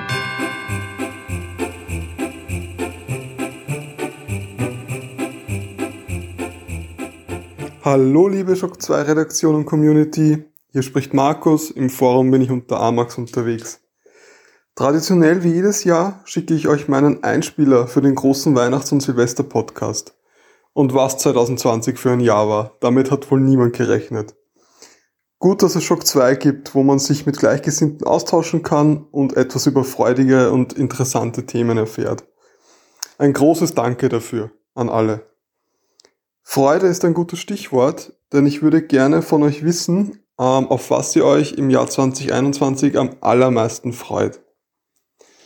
Ja, das war's eigentlich auch schon wieder von mir. Ich wünsche euch allen frohe Weihnachten und schöne Festtage und dann einen guten Rutsch ins neue, schöne und hoffentlich gesunde Jahr 2021.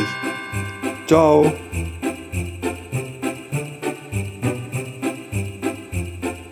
Ja, passt schon. Ja, vielen Dank, Markus, für deinen Einspieler und natürlich beantworten wir auch gerne deine Frage. Und zwar fragt der Markus ja, auf was wir uns am meisten 2021 freuen. Da ich weiß, die Frage kommt nachher noch einmal, dann würde ich die jetzt mal sogar eingrenzen, in dem Fall auf Videospiele. Ja, also auf was freut ihr euch im Videospielbereich am meisten 2021? Da hast du mich jetzt super unvorbereitet getroffen. Vielen, vielen Ja, Dank. ich, sehr gut. Ich, der Ahnungslose, habe natürlich keine Ahnung, was nächstes Jahr kommt. Du, du, darfst auch fangt's mal Brett, an.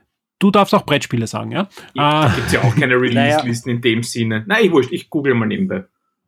Naja, dann versuch's ich. Ähm, naja, ich glaube, ähm, am meisten würde, ich- also das ist natürlich Spekulation, muss es schon angekündigt sein oder können wir auch spekulieren bei der Frage? du kannst alles machen. Ja, dann würde ich sagen, ich spekuliere und sage so auf die Ankündigung der Switch Pro.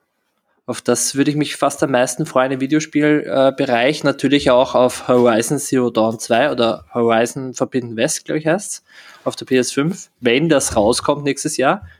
Ähm, kann ja auch noch verschoben werden. Und wahrscheinlich auf ein bugfreies Cyberpunk äh, 2077. Genau das wollte ich auch sagen. Ich freue mich auf Cyberpunk. Yes! Vielen Dank, ja, das hast du jetzt komplett ab, abgeschossen, ja, das ist das wirklich, und vor allem, du kennst das ja, ich schaue ja nebenbei auch auf die Aufnahme und so weiter, haben wir das irgendwie zurechtgelegt, du schießt mir das jetzt ab und ich habe jetzt keine Ahnung, was ich sage. Nein, ich habe natürlich einen Plan B schon im, im, im Säckchen, ja, äh, und das ist, ähm, ich freue mich natürlich auf Cyberpunk, wenn das dann bugfrei ist und so, nein. Ähm, ich freue mich, Was? dass, dass Cyberpunk? wir, ich, ich freue mich natürlich, dass wir hoffentlich sehen, was die neuen Konsolen wirklich können. Ja, also das ist, glaube ich, meine meiste Hoffnung, ja. Nintendo ist natürlich spannend, was die machen und wie die nachziehen, aber ich freue mich jetzt mal auf die Hardware, die wir wieder zu Hause stehen haben oder bald zu Hause stehen haben, dass die zeigt, was sie kann. Ja, das ist, glaube ich, meine größte Hoffnung, dass wir da spannende Spiele sehen. Ein paar sind ja schon angekündigt, ein paar kommen, erst die Ankündigungen. Ja, da, da kommt sicher einiges auf uns zu.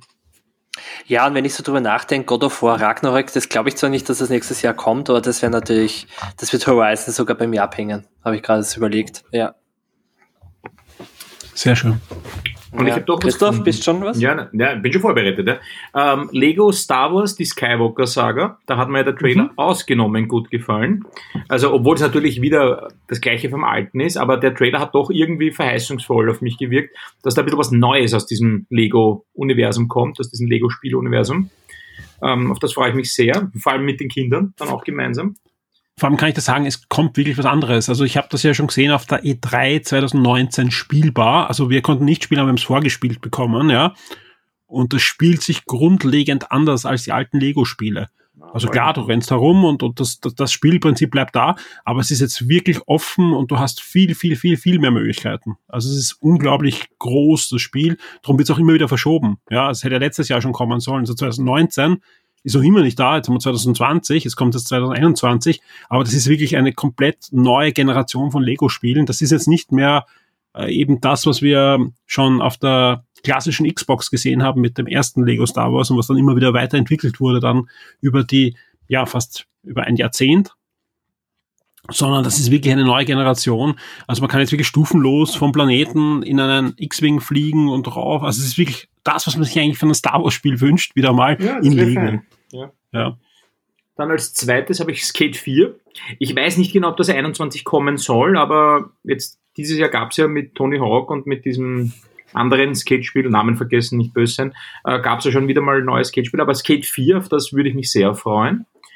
Und äh, auch wenn das vielleicht nicht dieses Jahr, also 2021 kommt, eine erste Ankündigung für ein neues GTA. Also irgendwann muss es kommen. Ja, irgendwann muss es kommen. Warum nicht 2021? Also die Ankündigung zumindest. Die Ankündigung, ja. Das Spiel wird nicht Ja. kommen, das wissen wir alle, aber ja. Warum nicht? Ja, und das, das neue Halo kommt ja auch nächstes Jahr, wenn es wahr ist. Ja, Aber würde ich, ja, jetzt noch nicht, würde ich nicht unterschreiben, aber es soll vielleicht kommen. Also mal sehen, wie viel sie da verändern müssen, was sie. Und wahrscheinlich, und man muss ja auch ganz, ganz ähm, hier auch ehrlich sein. Wir wissen halt alle nicht, wie sich die Pandemie weiterentwickelt. Ja, wir hoffen ja alle, dass jetzt die Impfung kommt und dass dann alle wieder an ihre Arbeitsplätze können und die Spiele entwickeln für uns. Ja, also die, die noch nicht ganz fertig sind, so wie Ratchet und Clank und so weiter. Sondern äh, da kann sein, dass es weiterhin Verzögerungen gibt und manche Sachen kannst du halt im Homeoffice nur schwer machen. Das hören wir nachher auch in dem einen oder anderen Einspieler, den wir aufgenommen haben. Also wir haben ja auch hier im, im Podcast dann Entwickler oder Leute, die bei Entwicklerstudios arbeiten und so weiter und die werden da berichten, dass dieses Jahr durchaus auch herausfordernd war, was das betrifft. Naja, sicher. Ja. Wir gehen einmal vom Besten aus. Ich glaube, wir haben das ganz gut beantwortet. Ähm, Markus, nicht böse sein, wenn du dir was anderes erwartet hast mit 2021 oder nicht Videospielbereich. Ich verspreche dir, du bekommst deine Antwort, denn es gibt ziemlich genau die gleiche Frage nochmal und die beantworten wir dann natürlich auf noch mehr persönlicher Ebene und weniger auf, auf Videospielzentrisch, aber sonst wäre es langweilig in dem Podcast.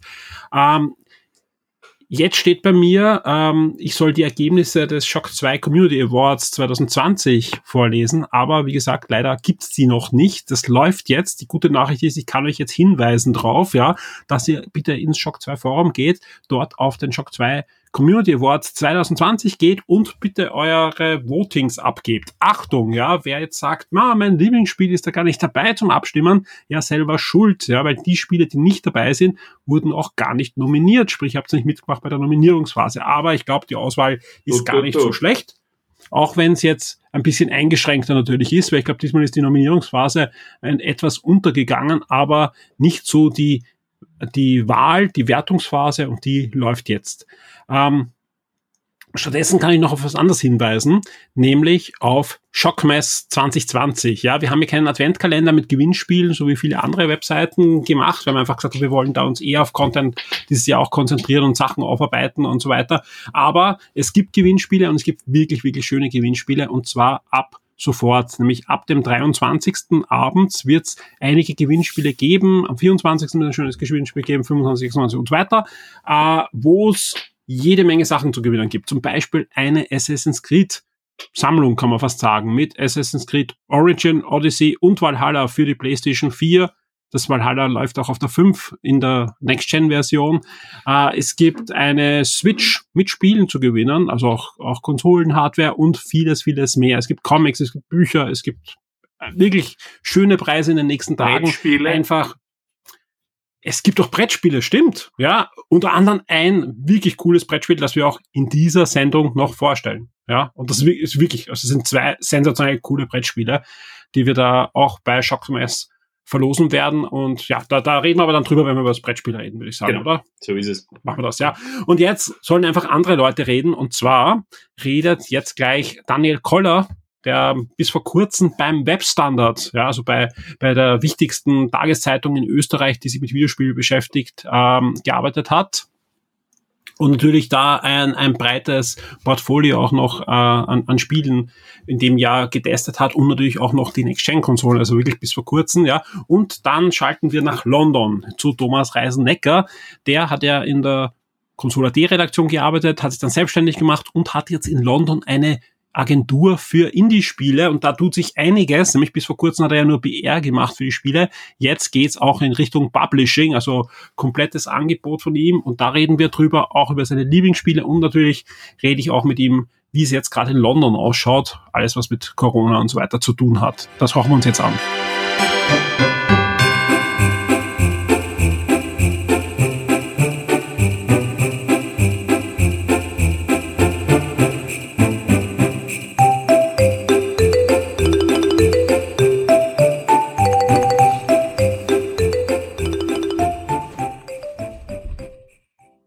Ja, eine große Freude bei mir in der Leitung ist schon der ehemalige Kollege vom Webstandard Daniel Koller. Hallo Daniel. Hi.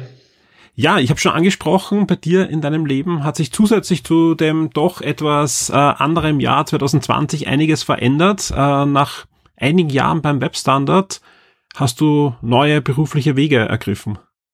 Ganz genau so ist es ja. Ähm, nach sieben Jahren beim Standard ähm, habe ich mich jetzt entschlossen, ähm, zu einem Startup zu gehen. Ich bin äh, seit diesem Monat, also seit Dezember, bin ich bei einem Fintech-Startup namens Randity und bin dort als Content Creator tätig. Ähm, haben jetzt mittlerweile unseren, auch unseren eigenen Podcast gestartet ähm, und ja, ich bin da auch schon sehr im Einsatz und es macht mir auch durchaus Spaß, ja.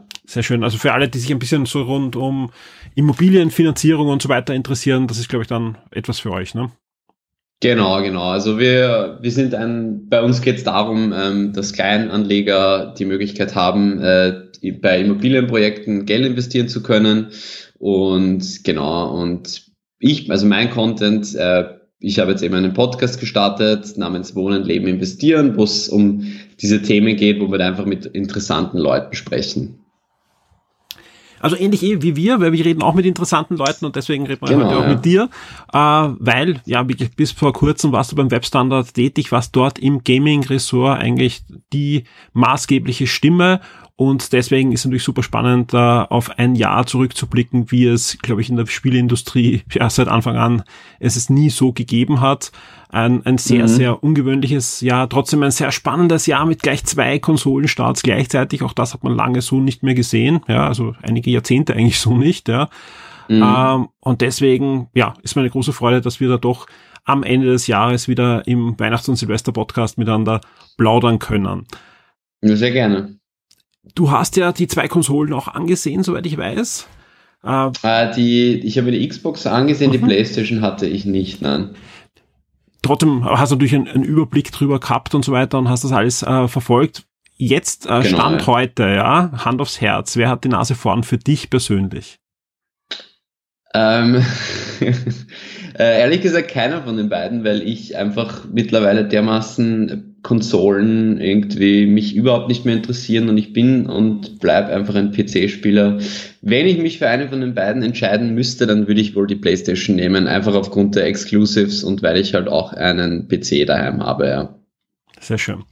Ja, dann lass uns jetzt auf das Jahr zurückblicken und ich würde sagen, wir starten mit der Hauptdisziplin gleich, dann haben wir das hinter uns gebracht. Wie sieht's aus? Ja, was ist das Spiel des Jahres für dich? Ähm, mein persönliches Spiel des Jahres war Disco äh, Elysium. Ähm, das ist ein Indie-Rollenspiel von einem, ich glaube, lettischen Indie-Studio war das. Ähm, ja, ich, ich muss ehrlich sagen, ähm, ich habe in den letzten Jahren irgendwie mein Fable für so AAA-Titel ist immer kleiner geworden und ähm, so kleinere Indie-Spiele haben in, ja in der Vergangenheit einfach immer öfter mein Herz gewonnen und dieses Disco äh, Elysium eben war halt einfach wirklich ein verdammt äh, gutes äh, Rollenspiel. Es ist nicht für jedermann, also ich, ich kann gleich vorweg warnen, es ist jetzt ein Spiel, was, was, was sehr ungewöhnlich ist. Also es gibt wirklich, wirklich sehr viel zum Lesen. Das, das, der Plot ist auch sehr, ja, teilweise ein bisschen diffus und, und, und, und auch nicht, sage ich jetzt einmal, für schwache Nerven. Aber ja, ich glaube, es hat kein Spiel hat mich dermaßen ähm, gefesselt in diesem Jahr wie eben dieses Game. Ja, und hat ja auch ähm, schon, seit es eigentlich herausgekommen ist, jede Menge Awards abgegriffen, hat ja auch ähm, ja, diverse An Anleihen an das Krimi-Noir-Genre, ist ja so ein, eine Art Krimi auch. Also ich glaube, Mhm. das, also wer, wer solche ja, Grafik-Adventure eigentlich im Großen und Ganzen mag, der ist an dem Spiel, glaube ich, eh nicht vorbeigekommen oder sollte nicht vorbeikommen.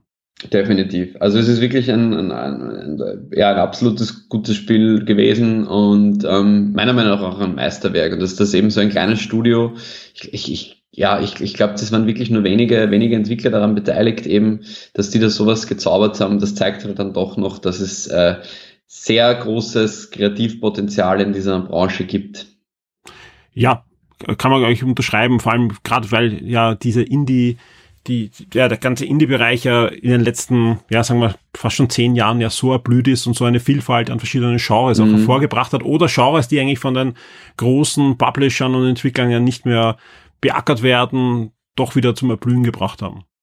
Ja, das sehe ich eigentlich genauso. Also das in den letzten Jahren habe ich eigentlich, ja, muss ich ehrlich sagen, viel mehr Spaß an eben so Indie-Titeln gefunden, die halt wirklich nur von kleineren Studios gemacht worden sind. Ja, beim Spielbereich bist du im Indie-Sektor äh, jetzt eher zu Hause. Ist aber oft Mhm. so, also gerade wenn ich mit vielen Kollegen rede, die dann ja oftmals eh dann nicht mehr Spielejournalist sind oder eben seit langen Jahren Journalist sind, wenn man dann sagt, okay, was spielst du jetzt privat, dann sind sie oft sehr ja, im, im Indie-Bereich, weil halt da neue Ideen auch ausprobiert werden, oder sie sind im Retro-Bereich, das ist die andere Schiene, wo sie sagen, okay, ich spiele das, was ich früher gespielt habe, jetzt lieber als die neuen Sachen. Wenn ich da jetzt noch kurz einhaken kann, also ich habe halt schon meine Klassiker, die ich halt immer wieder anwerfe und Anstoß ist eben ein, äh, Anstoß 3 ist, hat Mhm. immer wieder, hat mich immer wieder gefesselt im vergangenen Jahr. Ähm, da kommt ja, glaube ich, nächstes Jahr ein, sozusagen eine Fortsetzung. Ähm, Und ja, ich habe äh, League of Legends habe ich halt auch immer wieder mit Freunden ähm, angespielt, hauptsächlich auch, weil einfach, ja, weil einfach, ähm, äh, weil man sich dann immer treffen konnte und dann gemeinsam zu fünft am Abend noch einmal äh, spielen. Das hat dann, hat mich durch diese Pandemie eigentlich ganz gut begleitet, ja. Wie ist das jetzt für dich in, mit, mit neuem Beruf, wo, wo du jetzt nicht mehr spielen musst, ja, sprich, man kann sich doch jetzt eher auf ein Spiel freuen, weil man weiß, man kann das dann spielen, wenn man will. Man muss nicht unbedingt in den nächsten fünf Tagen durchhaben oder zwei Tagen sogar durchhaben und kann dann ja, sich einfach das Spiel so herangehen, wie man möchte. Man muss nicht unbedingt jetzt schnell einen Artikel irgendwie oder am besten noch vorher noch ein, ein, ein, ein Hands-on hinwegzaubern. Also ich habe eine gewisse Distanz entwickelt. Ähm, ich verfolge natürlich weiterhin noch die wichtigsten News, aber dass ich jetzt so drinnen bin, wie ich jetzt vorher beruflich war. Das ist natürlich nicht mehr so. Ähm, und ja, ich, ich check auf Steam ab und zu eben so kleinere Titel. Ich bin immer noch so ein Aufbau-Freak und, und, und äh, so in der Art so Simulationen, das ist immer noch meines. Aber ich muss ehrlich sagen, ich habe hauptsächlich eben wirklich nur Among Us kann man vielleicht auch noch erwähnen. Mhm. Aber ja, habe eigentlich hauptsächlich nur mehr dann wirklich mit Freunden gespielt und eben diese AAA-Titel wie Cyberpunk ähm, oder was ist noch alles gekommen im vergangenen, vergangenen Monaten, die habe ich ehrlich gesagt dann gar nicht mehr so wirklich angerührt. Also ich spiele zusammenfassend spiele ich eigentlich wirklich dann nur mehr, wenn ich so richtig Lust drauf habe, alleine und halt hauptsächlich eigentlich nur mehr mit Freunden. Sehr schön. Ja, jetzt bin ich deswegen sehr gespannt. Äh, ja, 2020, Pandemiejahr, war natürlich auch das Jahr der Streamingdienste, ja. Und äh, wo, wo manche anderen Dinge ausgelassen haben, gab es doch jede Menge neue Fernsehserien. Äh, wie sah es da aus? Gibt es da eine Serie, wo du sagst, an die wirst du auch noch in ein paar Jahren zurückblicken, das ist die Serie 2020? Ähm, ja, also ich habe heuer habe ich BoJack Horseman für mich entdeckt. Da ist ja, glaube ich, ähm, 2020 auch die letzte Staffel veröffentlicht worden. Mhm, genau. Ähm, was was mich an der, an, an, an der Serie so fasziniert war, war irgendwie dieses, ähm, dieses melancholische, dieses, es, es wird eigentlich immer schlechter und immer schlimmer und, und ich weiß nicht, weil 2020 jetzt nicht eh schon schlimm genug war, habe ich einfach noch diese Serie schauen für mich entdecken müssen. Und ähm, ja, das war, ein, würde ich fast sagen, meine Serie des Jahres. Die passende Serie mit, dem Bass, mit, der, passenden Stimme, mit der passenden Stimme, ne? Genau, ja. Ja, ähm, die Kinos waren ja zu dieses Jahr. Äh, wie gesagt, Anfang des Jahres war der eine oder andere vielleicht noch im Kino, aber dann war es eigentlich Sense. Also vor allem, wenn die Kinos offen waren, sind einfach keine Filme gekommen. Und äh, wie sieht's da bei dir aus? Ja, muss jetzt kein Kinofilm sein, muss auch kein Kin äh, Film sein, der dieses Jahr erschienen ist. Ja, aber gab's da auf dem einen oder anderen Streaming-Service vielleicht einen Film, wo er sagt, boah, der ist hängen geblieben? Ja, das ist, da gibt es einen Film, äh, ich glaube, der ist sogar heuer erschienen, ähm, ist eine Netflix, auch wieder eine, eine, Netflix, ich glaube, es ist keine Netflix-Produktion, aber Netflix hat mhm. sich die Rechte dran gesichert, äh, und zwar The Platform. Mhm. Ähm, das ist ein spanischer Film, der ja, ein, ein, ein ziemlich wildes Szenario hat. Also es gibt äh, Menschen, die kommen in so einen Schacht und ähm, die, ähm, ja, da fährt jeden Tag, fährt so eine Art Plattform runter mit Essen. Und äh, je nachdem, auf welcher Stufe man ist, bekommt man mehr oder weniger oder gar nicht. Und das ist ein, ja, ich würde sagen, Horrorfilm, ja, man kann eigentlich fast sagen Horrorfilm mit, aber eigentlich einem ziemlich ernsten Hintergrund. Ich habe mich dann nämlich und ich finde, das ist immer ein Qualitätsmerkmal dafür, dass ein Film gut war, wenn man sich danach irgendwie richtig lange damit auseinandersetzt und auch danach noch auf Reddit oder, oder, auf Google oder einfach in Foren nachliest. Und was, ich, was mir dann erst im Nachhinein aufgefallen ist, dass das eigentlich eine massive Kapitalismuskritik war und ähm, das ist halt in unserer Gesellschaft, je nachdem, wo man halt reingeboren wird, äh, hat man, bekommt man mehr oder weniger von dem Kuchen. Und ja, dieses Konzept, das dermaßen eigentlich gut in dem Film verpackt war, fand ich einfach extrem gut. Ich habe mir den Film, glaube ich, heuer drei oder viermal angeschaut. Der ist ja auch ziemlich, ziemlich auch gerade in unserer Bubble, glaube ich, äh, auch hin und her getrieben worden. Ich habe ihn auch angesehen, ich finde ihn auch sehr gut, ja. Wobei mhm. ich den Film selbst finde ich wahrscheinlich sogar nur mäßig gut, aber so wie du sagst, ja, äh, den Inhalt und, und die Message, ja, finde ich schon sehr faszinierend, weil äh, grob gesprochen geht es ja darum, dass eigentlich oben was reingeleert wird, ja, und je, je höher du bist, je mehr kriegst du und du kannst dir selber auch entscheiden, gibst du dann was ab hinunter, ne? Genau, und ja. äh, natürlich ist es natürlich eine, eine Parabel auf, auf, das, auf das Leben, gerade bei uns in, in eher reicheren äh, westlichen Ländern natürlich, ja. Äh, mhm. Vor allem, das, das Ding ist ja auch, dass du nicht weißt, ob du nicht morgen dann unten bist, ne? Das, das war ja das Faszinierende für mich im Grunde. Also, dass wir, man, man kann halt auch noch raufkommen durch Zufall und man kann durch Zufall auch noch ganz nach unten kommen. Ja. Und das, das vergisst man, glaube ich, heutzutage einfach, dass man, ähm, dass es sehr schnell gehen kann eben. Und, und ja, das, also das war, das war einer der, einer, einer der Filme, der mich wirklich am, am meisten fasziniert hat. Und ein Film fällt mir auch noch gerade ein, mhm. der mich äh, sehr begeistert hat. Und das war, ich glaube, der ist nicht teuer erschienen, sondern letztes oder vorletztes Jahr. Ähm, das war von Ari Aster, war das ähm, Midsommar. Mhm. Ähm, es ist auch ein Horrorfilm. Lustigerweise fällt mir gerade auf, dass ich dieses Jahr nur Horrorfilme geschaut habe, hauptsächlich. Ja. Ich, ich glaube, der kam, Jahr. er kam, glaube ich, letztes Jahr, Ende letzten Jahres ins Kino und so, ja, schon im März, April auf Amazon Prime oder Netflix. Also ich glaube, Amazon hat ihn ah, sich ja. geschnappt, ja. Ähm, muss ich sagen, unglaublich guter Film. Ähm, den habe ich auch sicher drei, vier Mal gesehen. Äh, Ari Aster bin ich auch generell ein sehr großer Fan. Äh, wenn man äh, wenn man ihn nicht kennt, von Ari Aster ist zum Beispiel auch Hereditary, hat auf Vimeo, ähm, hat auch richtig gute, so kleinere Indie-Produktionen, ähm, wo er halt, äh, das hat, die, hat eine Filmschule gemacht und hat da seine, seine Werke auf, auf Vimeo geteilt. Und ja, äh, Midsommar, ich glaube, wie erklärt man das am besten? Ähm, eine amerikanische, amerikanische Teenager fahren nach Schweden um an einem Ritual teilzunehmen. Und ja, es passieren dann bestimmte Dinge, um nicht den Plot vorwegzunehmen. Ja, also sollte, sollte man auch nicht spoilen, aber es ist heftig. ja, es ist heftig, ja. Ja, jetzt, jetzt, jetzt bin ich natürlich umso gespannter, was du gelesen hast dieses Jahr. Also ich, ich ähm, wahrscheinlich, das muss jetzt wahrscheinlich die mega gute Laune sein. Ja, lustigerweise, lustigerweise war das wirklich so, ja. Das, ist, das war lustigerweise wirklich so. Ähm, eines meiner Lieblingsbücher ähm, heuer, was ich jetzt eigentlich noch gerade lese, ist ein altes Buch, ist glaube ich schon vor 20 Jahren veröffentlicht worden, und zwar ist das, äh, heißt das Feeling Good, mhm. ja und ist von einem Psychologen, der sich mit dem Thema kognitive Therapie beschäftigt.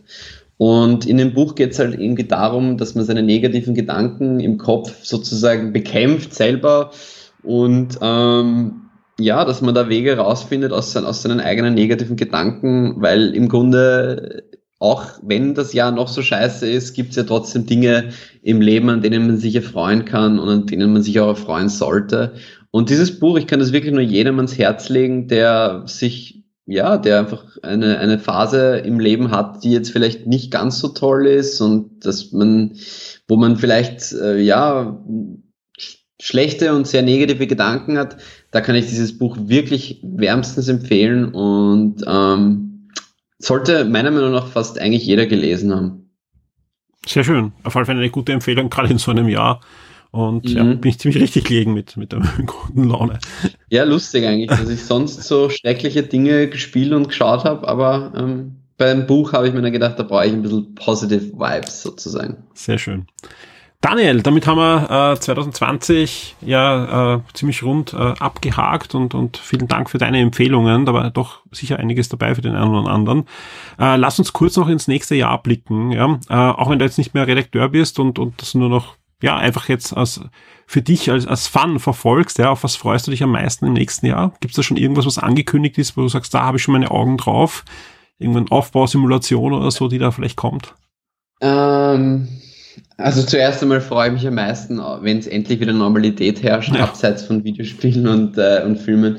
Ähm, ich, also von filmtechnisch, ähm, glaube ich, kommt von Ari Aster 2021 ein Film, der also dieser Typ, er ist ja, ist ja einfach ein, ein Genie ja, und ich glaube, er plant irgendwie einen, einen Film, der sechs Stunden lang dauert, ähm, einen Horrorfilm, der einfach sechs Stunden dauert.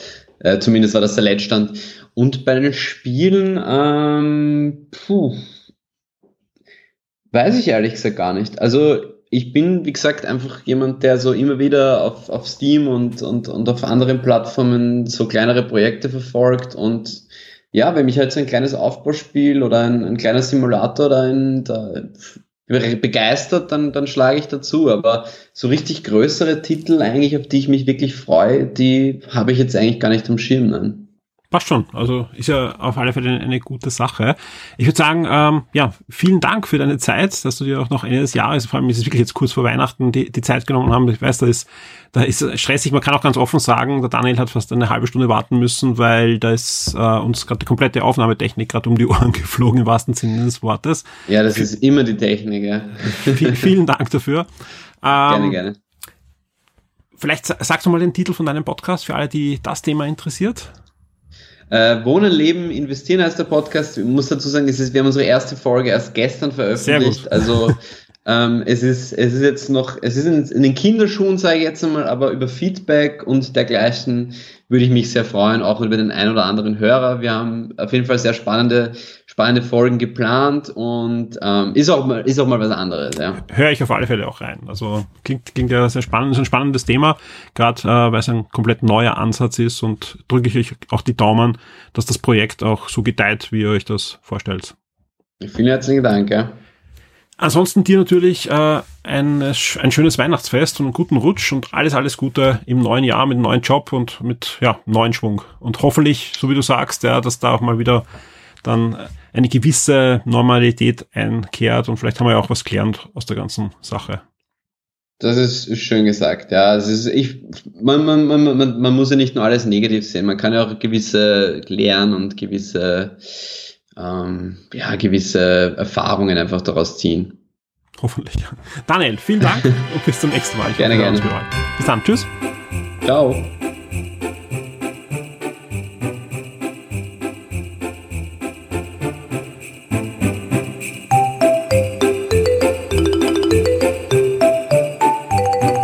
Ist mir auch immer eine große Freude, mit dem Thomas Reisennecker zu sprechen. Hallo Thomas. Hallo Michi. Ich glaube, beim letzten Mal, wo wir miteinander telefoniert haben, warst du noch in Brighton? Ich bin mir nicht ganz sicher. Ja, ich, entweder gerade in Brighton oder gerade nach London umzogen. Genau, du also, bist ja von Brighton jetzt in die, in die englische, britische Hauptstadt umgezogen, hast jetzt dein Domizil in London. Mhm. Äh, jetzt könnte ich natürlich äh, ähnlich böse Witze machen wie bei unseren äh, Vorgesprächen und sagen, es hat sich richtig ausgezahlt in diesem Jahr, ja, weil ein Lockdown folgt dem anderen. Ja. Das Ganze ist halt äh, tragischer leider als, als, als gedacht eigentlich, weil, ja, wie wir uns das Gespräch ausgemacht haben, war so ein kleiner Lockdown, glaube ich, glaube bei euch, ja. Jetzt kommt ein großer Lockdown, was du gerade erzählt hast. Sie haben sogar eine zusätzliche Warnstufe für London jetzt sich überlegt, ne? Genau, also, also, also Ampelsystem mit drei Stufen und auf einmal jetzt Kasten London sind Stufe 4 und dann haben wir gesagt, es gibt keine Stufe 4, aber jetzt gibt es Stufe 4. Ja. Ja. Der Grund ist, es, es gibt eine, eine neue Mutation des Virus in Großbritannien, die in London auftritt und sich da sehr rasant eigentlich verbreitet. Ja, also auch der, der Grund, es scheint jetzt nicht für die Gesundheit gefährlicher zu sein, aber sie verbreitet sich viel, viel schneller, also ist deutlich ansteckender. Dadurch wird natürlich das Gesundheitssystem auch deutlich schneller wieder an die Grenzen gebracht und ganz Europa ist da ein bisschen in Panikmodus gerade jetzt. Also wir nehmen auf, äh, dass man das ein bisschen verortet, am Vormittag des 21. Dezembers. Und da war so, dass heute die Nachrichten auch in Österreich voll waren mit diesem neuen, mit der neuen Londoner Variante oder äh, britischen Variante. Und dass alle Flugverbindungen sofort gekappt werden und dass sogar Einzelfälle schon in Italien gibt und in Holland, was ich gesehen habe. Aber mhm derzeit scheint es sich auf, auf Großbritannien zu, zu konzentrieren. Ja, und du bist mittendrin. Genau. Und kannst ein bisschen berichten.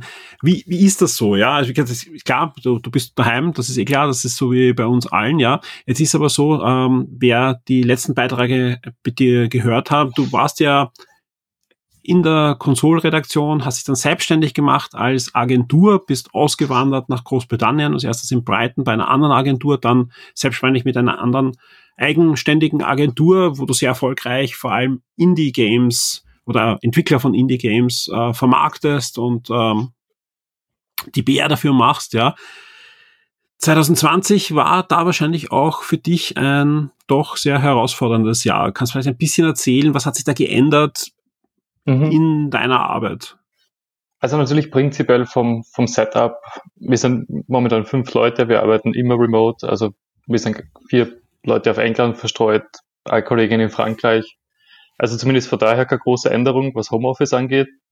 Aber wir arbeiten halt viel mit ganz kleinen Entwicklerteams zusammen. Ähm, oft ist das PR-Marketing-Dinge machen. Dieses Jahr publishen oder co-publishen wir die ersten zwei Spiele, wo wir halt quasi den ganzen Prozess mitmachen, also nicht nur monateweise, sondern wo wir das Spiel von Anfang bis Ende vermarkten und da viel mehr Rollen übernehmen. Und die beiden Titel sind zum Beispiel beide von Solo-Entwickler gemacht. Und das ändert natürlich dann den Entwicklungsplan komplett. Also einer ist gerade in der Entwicklung Vater worden, auch in Corona-Zeiten. Äh, der andere hat drei Kinder und natürlich, wenn man ein Videospiel alleine macht und auf einmal gibt es sowas wie Homeschooling vor drei Kindern, stockt die Entwicklung natürlich um einiges.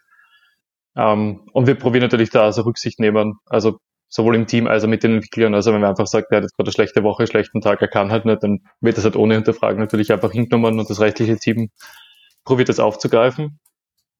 Aber, aber natürlich stockt ganz gewaltig. Also die ganzen Pläne sind halt nach hinten verschoben worden.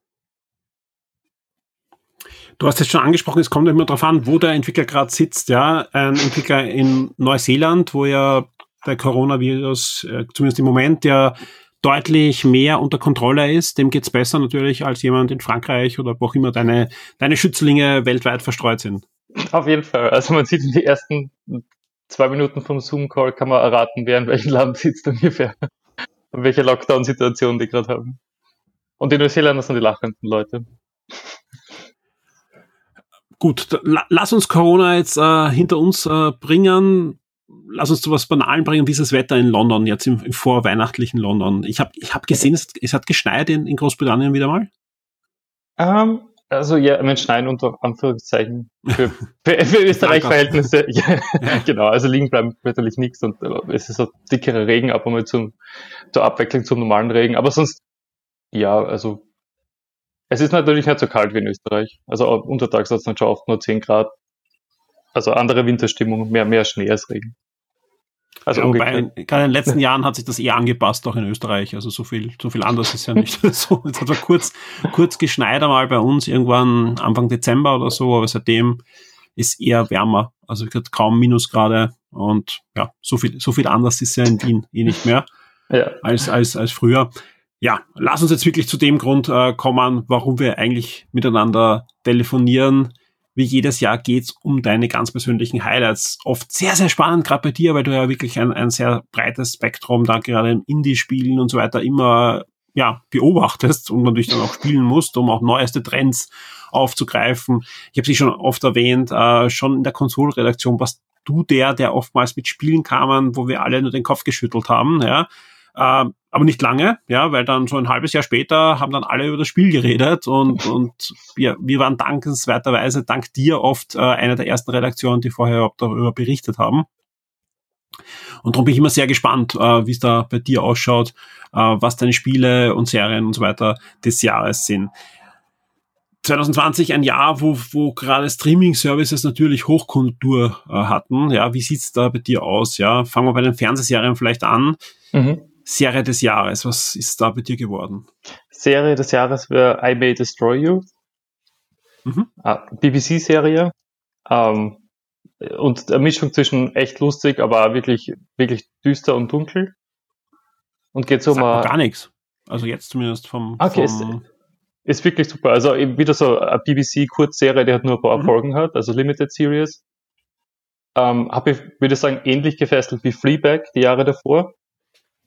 Ähm, und es geht um eine junge, eine junge Journalistin, die gerade ihr zweites Buch schreibt, dadurch irgendwie aber leicht Probleme hat, in London wohnt, so in der Künstlerszene ist. Und ich, sie ist dann, geht am Abend fort, geht Party machen und da gibt es einen sexuellen Übergriff quasi. Und das ist quasi ja teilweise Aufarbeitung damit, aber einfach ihr normales Leben, wie sie mit dem zweiten ja. Buch weiterkommt. Kannst du nochmal den Titel sagen? Ja, I, I May Destroy You. Okay. Und ist echt, also echt super. Also das war so ein Ding, das habe ich eben einen sofort durchgeschaut. Erste Folge geschaut und gedacht, wow. Klingt, klingt spannend, ja. Also es gibt Fleabag, da, da war ich eh auch, auch komplett auf. Ich, ich schaue genau, diese Serien sind genau die, die, wo ich auch immer hängen bleibe. Ich mag ja diese britischen Serien, egal ob jetzt ähm, ja, ernstere oder, oder komplett humorvolle oder, und das ist das Besondere äh, an britischen Serien, so dazwischen, ja. So, Ja. äh, eigentlich ein ernstes Thema, aber dann mit so einer bitter ernsten, schwarzhumorigen Unternote, ja, das sind ja immer die Serien, die, die ich ja wirklich am meisten abfeier. Und das, das klingt ja, dass es genau in die Richtung geht. Ne? Genau, ja. Und da war wieder so war gut, gut bewertet, gut reviewed und echt super zum, zum Durchschauen. Aber wie gesagt, man lacht ganz viel, aber man hat einen Moment, wo man denkt, oh Gott, Ja. das ist echt düster Warum jetzt. So, wow. ja, ja. Ja, nein, äh, kli- klingt nach etwas, was ich mir auf alle Fälle anschauen muss. Ich glaube, ich habe generell das Gefühl, äh, 2020, gerade in solchen Bereichen wie britische Serien, da ist so viel an mir vorbeigegangen, weil einfach ja ein, ein absolut heftiges Jahr, wo Ja. man dann oft durchaus so eingespannt war, dass dann echt spannende Perlen äh, an mir vorbeigegangen sind. Deswegen, ja, vielen Dank und werde ich auf alle Fälle nachrecherchieren und Ja, auf meine, meine Watchlist setzen. Und hoffe, dass das bald auch im, im internationalen iPlayer drinnen ist. Vielleicht ist es eh schon drinnen. Ich hab, Ja, Absolut. Nein, es ist, ich, wahrscheinlich, wenn ich jetzt reingehe in den, in den internationalen iPlayer, äh, den, den ich oft ja wirklich so monatsweise auch abonniere, da wird wahrscheinlich eh gefeatured werden. Ich denke mir, Gott, was rede ich da? In Fall in. Wirklichkeit hat sich eh schon jeder gesehen, der sich ein bisschen für britische Serien interessiert. Ne? Ist an mir vorbeigegangen. Wie sieht's denn im Filmbereich aus? Gab es da etwas, wo du sagst, huh, im Kino war ich nicht, aber zumindest im Streaming-Service lief ein Film, Ja, der mich interessiert hat? filmmäßig eigentlich weniger, war überrascht. Mhm. Also mehr Serien gehabt, dann habe ich die Filme nachgeschaut des Jahres. Äh, ich habe eins ausgesucht. Ich weiß nicht, ob das mein Lieblingsfilm des Jahres war, aber es war der überraschendste Film des Jahres, würde ich sagen. Äh, es ist ein Netflix-Film, der ist My Octopus Teacher, wo es um einen Mann geht, der quasi viel zu viel arbeitet, also, äh, also ein Doku, und er arbeitet zu viel, hat dann einen Burnout und entschließt sich einfach, er macht jetzt irgendwas mit der Natur und geht dann jeden Tag so in den gleichen Gewässer, ich glaube in Afrika schwimmen und freundet sich mit einem Oktopus an und beobachtet ihn dann jeden Tag. Die Dokumentation ist quasi über seine Freundschaft und was er mit dem Oktopus lernt und das ist echt, also es ist total verrückt. Also man kann es schlecht erklären, aber es ist, glaube ich, er macht die Dokumentation selber und ist quasi der Hauptcharakter da drin und das ist echt einfach total interessant und was er sich dabei denkt, was da mit dem Oktopus passiert. Ja, also wirklich so draufklickt, weil ich es ein paar Mal auf Twitter gesehen habe und mir nicht viel davon erwartet habe und war dann total überrascht, dass ich eigentlich das total cool gefunden habe. Einfach weil ich noch nie was, was ähnliches in die Richtung gesehen. Klingt, klingt auch eher ungewöhnlich, ne? ja, ist eher ungewöhnlich. Sehr fein. Ja, sagt mir auch nichts. Also auch ein, ein Netflix-Film, den Mhm. ich wahrscheinlich schon irgendwo durchlaufen gesehen habe, weil wir machen ja jede Woche die, die Netflix-Neuerscheinungen. Das Problem ist, früher kamen die auch immer mit, mit äh, Beschreibung von Netflix, aber jetzt steht einfach nur eben Octopus Teacher, Netflix-Film. Und du Genau weißt das. jetzt nicht, ist das eine Komödie, ist das eine, ein Psychothriller, ist das ein Anime? Ja.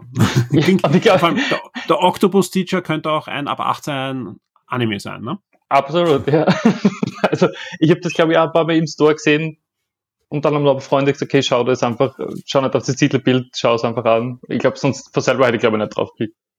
Ja, vielen Dank, ja, genau. Ja. Genau deswegen rede ich so gern mit dir. Ja, da kommen immer genau diese Sachen, ja, die ich sonst nie entdecken würde und wo ich da wirklich, das, das, das kann man gar nicht oft genug sagen, ja, äh, dann, wenn ich nachrecherchiere, bleibe ich hängen. Also Fleabag war ein gutes Beispiel. Ich glaube, da warst auch du der Erste, der gesagt hat, schau dir das an, schau dir das an, das ist genau das. Heute redet jeder drüber, ja, und äh, ja, die, die Schauspielerin, Autorin ist jetzt im neuen James Bond, wann auch immer er dann im Kino sein wird, ist ja sogar Co-Autorin und ja, ist in, in überall ganz hoch oben als und, und hoch gewertet und, und wird äh, von den ganzen Studios umworben für neue Projekte. Also das ist ganz, ganz spannend, wie sich das entwickelt hat. Ne? Auf jeden Fall, ja. Und immer noch. Fleabag kann ich mir einmal im Jahr wieder, oder jedes halbe Jahr wieder neu anschauen. Gefällt Ist einfach immer. witzig. Ja. Ich habe zuletzt, äh, ich glaube nach, nach zehn Jahren wieder mal Coupling angefangen zum Anschauen. nice. Ist einfach auch einfach eine, eine, eine so herrlich schräge britische Antwort auf Friends eigentlich, wenn man sich genau anschaut, ja. Wo ja Stephen Moffat, der nachher mit Sherlock, mit Doctor Who und so weiter ja äh, wirklich große Erfolge gefeiert hat, also einen kleinen ersten Erfolg hat. Und wenn man sich die Folgen anschaut, wo dann plötzlich ein Dalek durch Bild, im Bild hinten ist oder, oder einfach, man merkt einfach schon, der, wo er hin will bei der BBC. äh, da mit einer kleinen, feinen Sitcom, da, ich weiß nicht, wie viele Staffeln gibt es? Zwei, drei Staffeln. Sollte man sich anschauen. Also es ist einfach eine britische, schräge Antwort auf Friends. ja, finde ich echt super. Und ich mag echt an die britischen Serien, dass sie halt irgendwann einfach aufhören. Dass sie einfach sechs oder zehn Folgen haben und dann sind sie halt vorbei. Ja, vor allem nicht, weil sie nicht erfolgreich sind, ne? sondern weil ja. einfach die Schauspieler was anderes machen und, und keiner mehr Lust hat. Siehe, siehe Sherlock, ja, ich, ich würde gern, auch wenn die, die, die letzte Staffel ja von vielen als die schwächste äh, gewertet wird, glaube ich nicht, dass das unbedingt deswegen ist, weil sie nichts mehr zum Erzählen haben, weil es gibt noch so viele schöne Sherlock Holmes Geschichten, die ich gerne da interpretiert haben würde. Aber ja, die Schauspieler machen was anderes, klar. Das, ja. äh, Cumberbatch ist ein, ein großer Star inzwischen. Ja, wie er angefangen hat mit Sherlock, kannte ihn wirklich kaum jemand. Und ja, Martin Freeman natürlich ebenso. Ist, ich meine, der war vorher schon sehr, sehr bekannt, aber ist jetzt auch deutlich besser noch im, im Geschäft. Aber mal sehen, ich, ich glaube, von Sherlock werden wir auch in ein paar Jahren was sehen. Die werden nochmal ein Special oder was machen. Also das kann ich mir durchaus vorstellen da. Ja, das glaube ich schon noch immer so Publikumsliebling. Kann ich mir nicht vorstellen, dass das Ganze ja. auf Eis legen. Sehr, sehr fein. Ja, hast du irgendwas gelesen dieses Jahr? Comic, Bücher, die du empfehlen um, ähm. möchtest? Na, ja. dann ist wie immer ist es so, dass äh, wir ja. sagen, Rubriken, wo man nichts hat, und das verstehe ich völlig, ja, die, die streichen wir einfach und deswegen werden wir das einfach streichen. Wie sieht's im Spielebereich aus? Und da hoffe ich, dass du mehr als ein Spiel hast. Ja, ähm, mhm. fangen wir mit, mit dem Mainstream an. Ja, gab es ja. da irgendwas, wo du sagst, ist zwar Mainstream, aber hat mich trotzdem begeistert? Also einiges. Also gerne. Bei der Miles Morales habe ich super gefunden, Final Fantasy Remake und ich glaube so das größte AAA-Spiel des Jahres war glaube ich so Animal Crossing für mich. Was? Warum?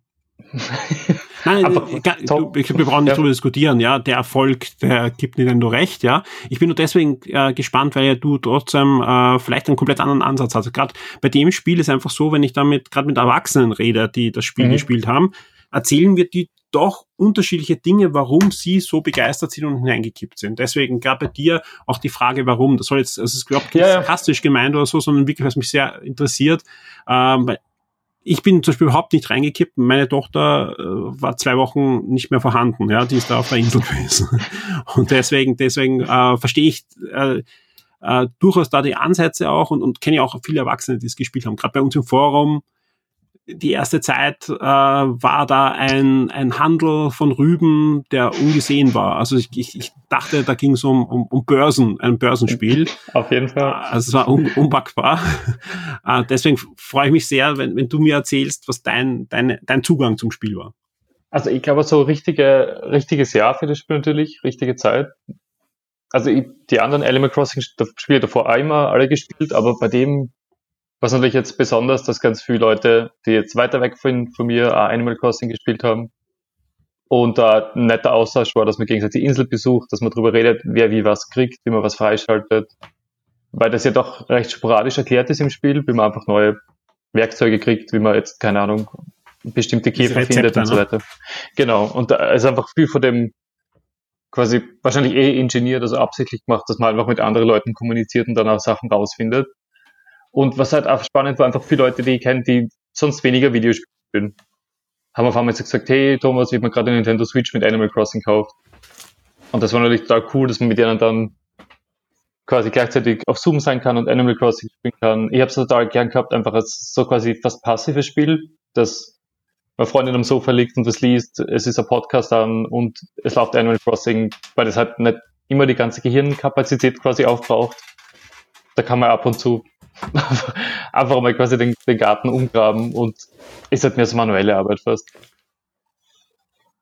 Ja, und, und Gartenarbeit war, und halt und, und, und, und, totaler Eskapismus ist es also bei dir gewesen in der Corona-Zeit. Genau, ja. Und äh, es ich glaub, ist, ist total lustig, ja, also total lustig gefunden, was halt jeder Tag gut findet. Also ich habe halt Leute gehabt, die haben die schönste Insel ever gemacht und super Einrichtung und ich habe halt wieder auf der Börse einfach Rüben verkauft und total total viel Geld gemacht und meine Insel schaut halt irgendwie aus. Also ich finde ja cool, dass das Spiel quasi, lass dir halt spielen, wie du es cool findest. Also ja, du, du, du fasst es ja sehr gut zusammen. Also ich, ich, ich, ich habe da oft äh, halbe Stunde, Stunde war ich im Forum und haben wir also in dieser Hochzeit des Spiels, wie es rauskommt, und haben da einfach nur die verschiedenen Inseln angesehen, weil bei uns wurden ja dann die, die Screenshots äh, gepostet und da kann ich einfach nur sagen, das, das ist Wahnsinn, was da abgegangen ist. Also es ist einfach so, dass da ähm, mehrere User gleich versucht haben, da wirklich äh, ja, einfach ganz arge Sachen zu machen. Also wir haben einen User, den, den lasse ich auch hier herzlich grüßen, Coyote im Forum. Also da, da, da schließt mir einfach nicht mal annähernd, wie er das macht, ja, der einfach ganze Fernsehserien da immer wieder nachstellt in, in dem Spiel, ja, von DuckTales bis Akte X, von also wirklich diverse Filme und Serien werden da nachgestellt, also eine Reihe. Auch eine, eine, eine Userin, die äh, im Technischen Museum arbeitet in, in Wien, da gab es eine Ausstellung rund um Corona und wie die Menschen damit umgegangen sind. Und da gab es ein, ein, eine schöne kleine Nische rund auch um, um Animal Crossing und die Nintendo Switch. Und wir oh. konnten da eben durch den, den User Coyote einige sehr, sehr schöne Videos auch da darstellen, wo einfach seine Highlights äh, von seiner Insel laufen und seine Insel ist einfach Wahnsinn. Also es ist einfach, ich weiß nicht, wie viele hunderte Stunden da hinein investiert wurden. Also es ist einfach unpackbar. Das, das sieht halt besser aus als jedes Nintendo-Werbevideo. ja, es gibt Wahnsinn, ja, was da Leute machen. Und ich habe es ja. einfach cool gefunden, wie so im Mainstream übergeschwappt ist, quasi, dass dann einfach total viele Bands Konzerte in Animal Crossing geben. Ich glaube, was Joe Biden oder irgendwer hat dann eine eigene Insel gehabt drauf. Also, dass es da quasi so als Marketing-Tool dann übergeschwappt ist, einfach als echter Lebensersatz, wo man halt gerade nicht raus kann. Genau, da haben sie aber, hat jetzt Nintendo irgendwie nachgeschossen, dass irgendwie äh, politische Werbung und so weiter ist jetzt verboten. Ne? ja, ist vorbei. Warum wohl? Ja. Ja, das ist auch, jetzt, da gab es ja oft sehr, sehr düstere Sachen, ja, mit so also Zombies und, und Blut und ich weiß nicht, was da alles äh, versucht wurde einzubauen. Also jenseits von äh, jeder Nintendo-Richtlinie. Äh, aber klar, es geht. Also die, die, das ist unpackbar, was da, was da gebaut wurde. Das, das, das fand ich schon sehr faszinierend. Ja, also ich, ich, bin selbst nicht hineingekippt ja, in diese ganze Ding. Also ich mhm. habe ich hab versucht, mit meiner Tochter ein bisschen zu spielen und wir haben dann versucht, da den Rübenpreis zu verfolgen, aber irgendwann habe ich mir nur gedacht, ja, ist eh spannend, ja, aber, ja. aber es gibt so schöne Wirtschaftssimulationen. Warum spielen wir nicht die? Aber ich verstehe das. Also gerade, weil man einfach natürlich dann sich da ausleben kann und so wie du sagst, einfach den Garten mal umgräbt. Ja. Genau das. Und gerade in Zeiten mit diesen, das ist einfach das ideale Spiel gewesen. Ja, das, das, ja. das war das Spiel zur Pandemie. Mehr, mehr muss man nicht sagen. Ja, Auf jeden also, Fall. Ich glaube, also das mit Among Us einfach so als Social Games war halt echt super. Und ich habe dieses ja. Jahr viel Zeit auf TikTok verbracht. Mhm. Teilweise aus beruflichen, teilweise aus privaten Gründen, weil ich einfach reinkippt bin. Und da, da war halt auch der Animal Crossing Content super. Also wie du gesagt hast, eben, es hat einfach ein eigenes Format gegeben, wo man halt in Animal Crossing quasi Murder Mystery Filme nachdreht oder nachspielt. Und was die Leute einfach mit den Ingame-Effekte machen, dass man dann Blut macht und so weiter, war echt super. Und hast du auch da äh, selber Content erstellt? Ich, ich muss eher sagen, ich, ich, ich verstehe TikTok, ja, anders mhm. als, als Snapchat, ja. ja. Ist so, dass ich das Phänomen äh, durchaus nachvollziehen kann, warum sowohl Kids als auch Erwachsene da hineinkippen und versuchen, sich da kreativ auszuüben, weil es einfach eine kreative Sache ist und, und, und also das da, da verstehe ich deutlich mehr den, den Appeal, der da auf die, auf das Internet zukam mit, mit TikTok, ja. Mhm. Was hast du, äh, ich, ich sag ganz ehrlich, ähm, ich, ich habe ich hab dir nicht da gefolgt, also das muss ich mir noch anschauen, was du da äh, äh, auf TikTok machst, ja. Oh Gott. Aber erzähl, erzähl mal ein bisschen, in welche Richtung gehen da deine, deine äh, kreativen ja, also natürlich, einige habe ich beruflich einfach gemacht, dass man mhm. quasi Indie-Entwickler denen hilft, wie, wie sie ja, TikTok benutzen. Ähm, und die zweite ist einfach mein Privataccount, weil ich habe ja zwei Posts gehabt, die viral gegangen sind. Ähm, kennst du von, kennst welch, von welchen Zahlen reden wir da? Wenn wir viral sagen? Weil ich weiß, wenn ähm, du das sagst, dann, dann sagst du es nicht leichtfertig.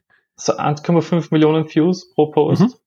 Ja, und schon ein paar hunderttausend Kommentare oder Likes oder so. Also schon viel los gewesen. Was ähm, hast du da getan? Jetzt vielleicht äh, so als Tipp für unsere Hörer ja, äh, vom, vom äh, BR-Meister. Also das erste war, ich habe mal dieses Jahr iPad mit so mit dem Apple Pencil gekauft, mhm. weil mir gedacht, vielleicht zeichnen und was. Ich kann aber richtig schlecht zeichnen. Und deswegen haben wir gedacht, ich zeichne jetzt einfach alle meine App-Icons am Handy in Microsoft Paint-Style nach. Also einfach in wirklich schlecht nachzeichnen. Mhm.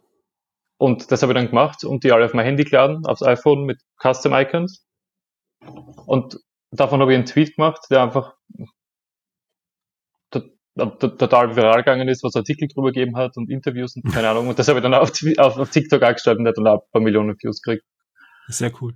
Nein, ich, ich, ich mag das. Ich, ich, ich, ich kenne ja deine, zum Beispiel, wenn du ähm, auf der GDC Talks gehalten hast, hast du ja immer so Ankündigungsvideo gemacht, die ja auch jetzt nicht davon gelebt haben, dass du schön gezeichnet hast oder schön animiert hast, ja, aber einfach einen coolen Humor hattest und, und einfach das, das Wesentliche auf den Punkt gebracht hast mit, mit einfach, ähm, ich will dich jetzt nicht beleidigen, aber Kritzeleien, ja, die animiert waren, ja, die, aber ich mein, schöner als ich es je machen könnte, ja, also es ist jetzt kein, keine, keine, keine Kritik, ja, ähm, aber halt vom, vom Style her so ein, ja, einfach ein, eher was Kindliches eigentlich da rübergebracht hast, ja. Man muss das sagen, dass Leute dann gesagt haben, total cool, dass du extra den Stil so eingefangen hast. Und ich habe mir gedacht, ich habe den Stil angefangen, ich kann die Icons nicht besser zeichnen, aber ich wollte mein Apple Pencil ausprobieren. also. Na, aber es macht, ja, aber es ist schon eine Kunst, natürlich dann äh, zu sagen, okay, man, man zeichnet so, ja, man, man drückt das durch, ja, und, und, versucht dann gar nicht in, in eine andere Richtung zu gehen. Und das, das wird wahrscheinlich der, der Punkt. Ich, ich kenne ihm nur, das Video kenne ich nicht, das muss man auch noch anschauen. Ja. Aber äh, ich kenne ihm diese Ankündigung von der GDC und das fand ich auch so. Das ist, Klar, natürlich äh, könnte man das jetzt schön animieren oder 3D animieren und so weiter, ja, aber in Wirklichkeit. Einige Leute können. wie auch immer, ja, aber, ja. aber äh, die Aussage war ja trotzdem klar, ja, hey, schaut euch meinen Dog an, ja, ich habe was zum Sagen und äh, wenn ihr rausgeht, seid ihr ein Stück schlauer und das ist der Punkt, ja. Ja, ich glaube, eben, also auf den Punkt gebracht und mit dem halt arbeiten, mit dem er mit dem man da hat, das man zur Verfügung hat. Und das zweite, das viral gegangen ist, ich weiß nicht, ob es die in Österreich gibt. Das sind so kleine Puddings, der ist ein Gü-Pudding. Mhm. Das ist einfach so fancy Nachspeise und das ist aber in so kleine Glasgläser drinnen. Ah, ja, die gibt's. Die gibt's. Ah, da ja. gibt's glaube ich eine, die kann man ins Rohr schieben, oder? Genau, ja. Also und so ein überbackenes, ähm, ja, Soufflé, ne? Ist das, glaube ich. Genau, gibt's so Soufflé und Cheesecake und verschiedene. Gibt's auch bei uns, ja. Muss ja schon klar und so weiter. Und Leute, die sich das öfter kaufen, haben dann bald relativ viel von den Glasgläsern. Ja. Und wissen nicht, was man damit machen soll.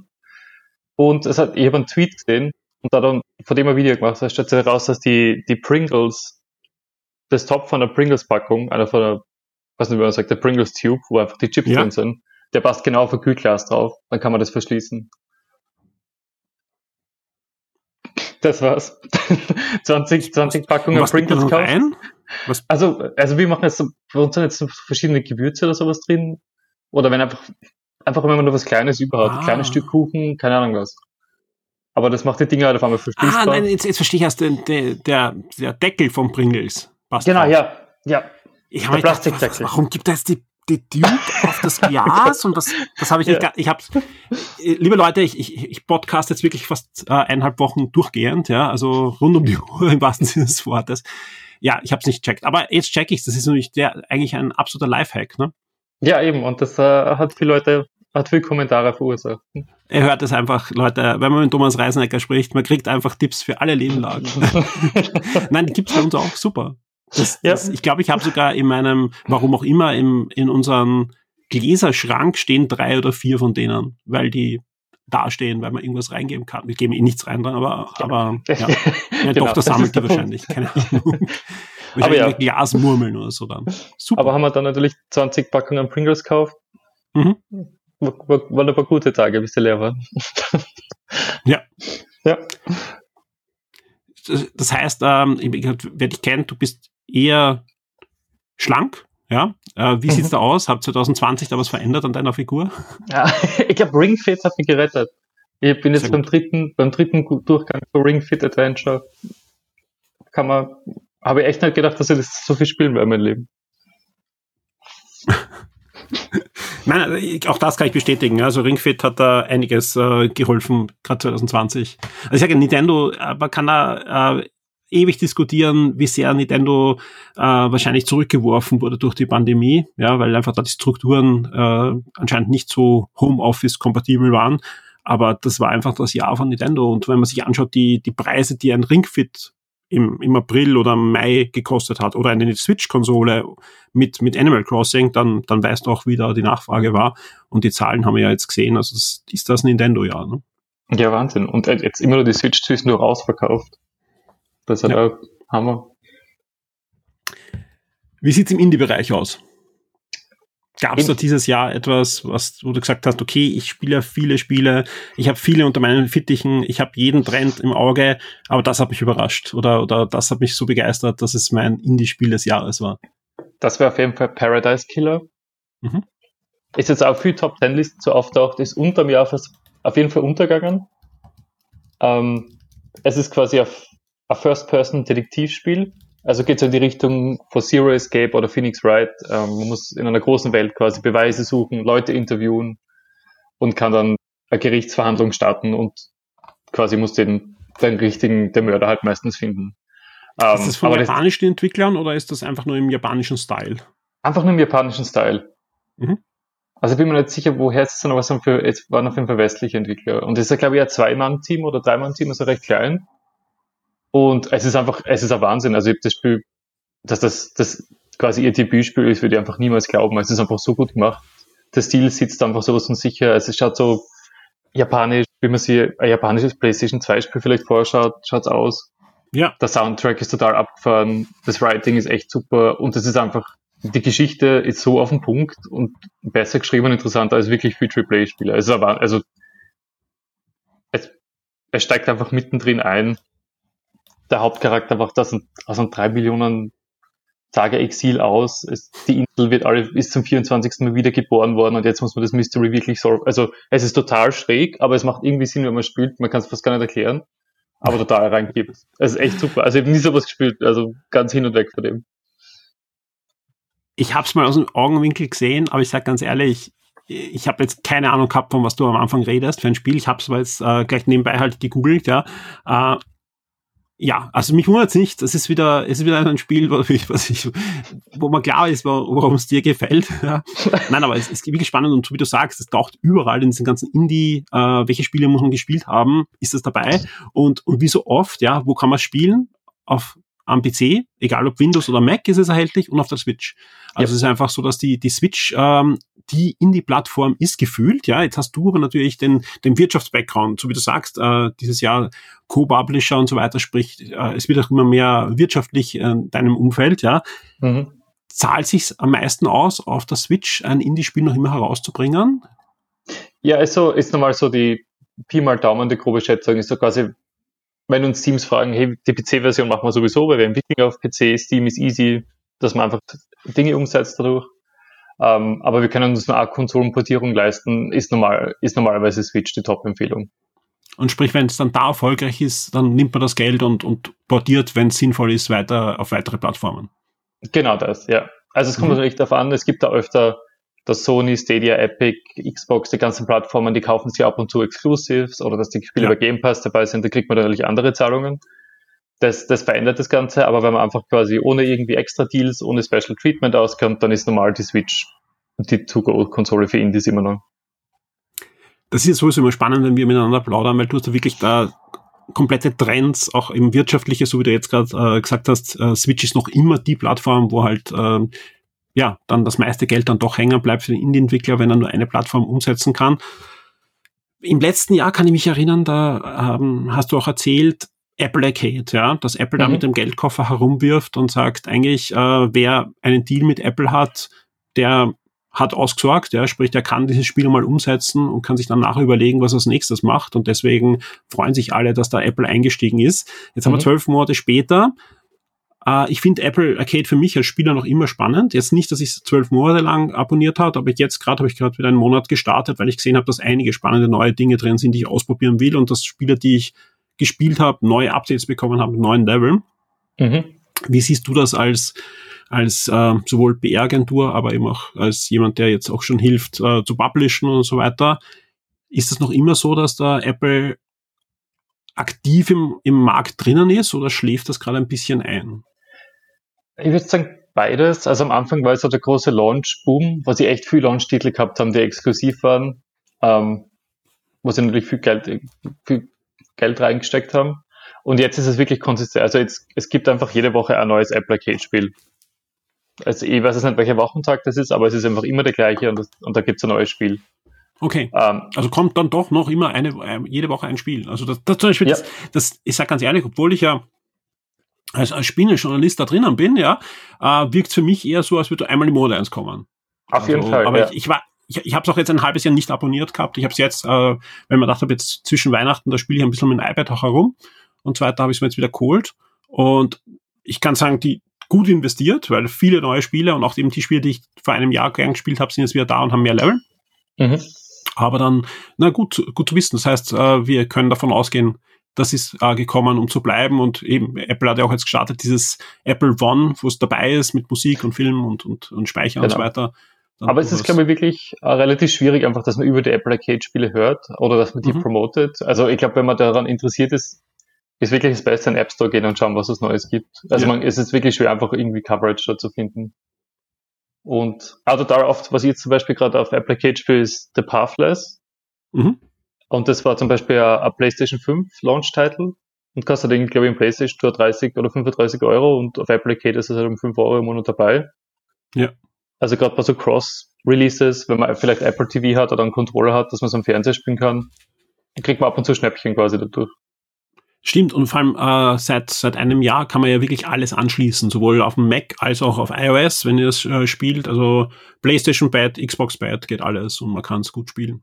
Ja, ist echt Also super. schnell- Also das waren, angeschlossen. waren dieses Jahr so drei, vier Indie-Spiele, die einfach gleichzeitig auf Steam und auf Apple Arcade kommen sind, die ich dann quasi auf dem Apple TV im Fernsehen gespielt habe. Necro Barista war noch ein zweites, What the Golf, also gibt's halt einige wirklich, Mhm. die einfach, und auch super laufen, natürlich, weil die, die Leistung ist ja da auf die iOS-Geräte meistens. Also ist echt cool. Und sonst hast du eh schon angesprochen, Game Pass, Stadia sind natürlich immer noch Themen und da wird auch investiert. Ähm, glaubst du, dass dass das wird über kurz oder lang dann alles andere verdrängen oder gerade im Indie-Bereich wird es weiterhin die Schiene geben, dass jemand auf Kickstarter dann trotzdem noch was macht oder äh, generell verkauft auf der Switch? Ja, es ist echt spannend. Ich glaube, seit un in meiner Bubble zumindest, wo halt total viele Leute Spiele versiert sind oder Indie versiert, ist halt Game Pass schon total der Big Deal, weil es einfach so günstig ist und weil jetzt EA Player noch dabei ist und weil wirklich viele Spiele Day One auf Game Pass landen. Ähm, aber wenn ich so mit meinem Umfeld rede, mit mehr so Casual-Spieler oder keine Ahnung, von meiner Freundin, die Brüder haben sich ja Xbox Series S zu Weihnachten gekauft oder kaufen sie eine. Mhm. Und die haben einfach keine Ahnung, dass Game Pass existiert zum Beispiel. Also ich glaube, das braucht einfach nur, bis es im Mainstream ankommt.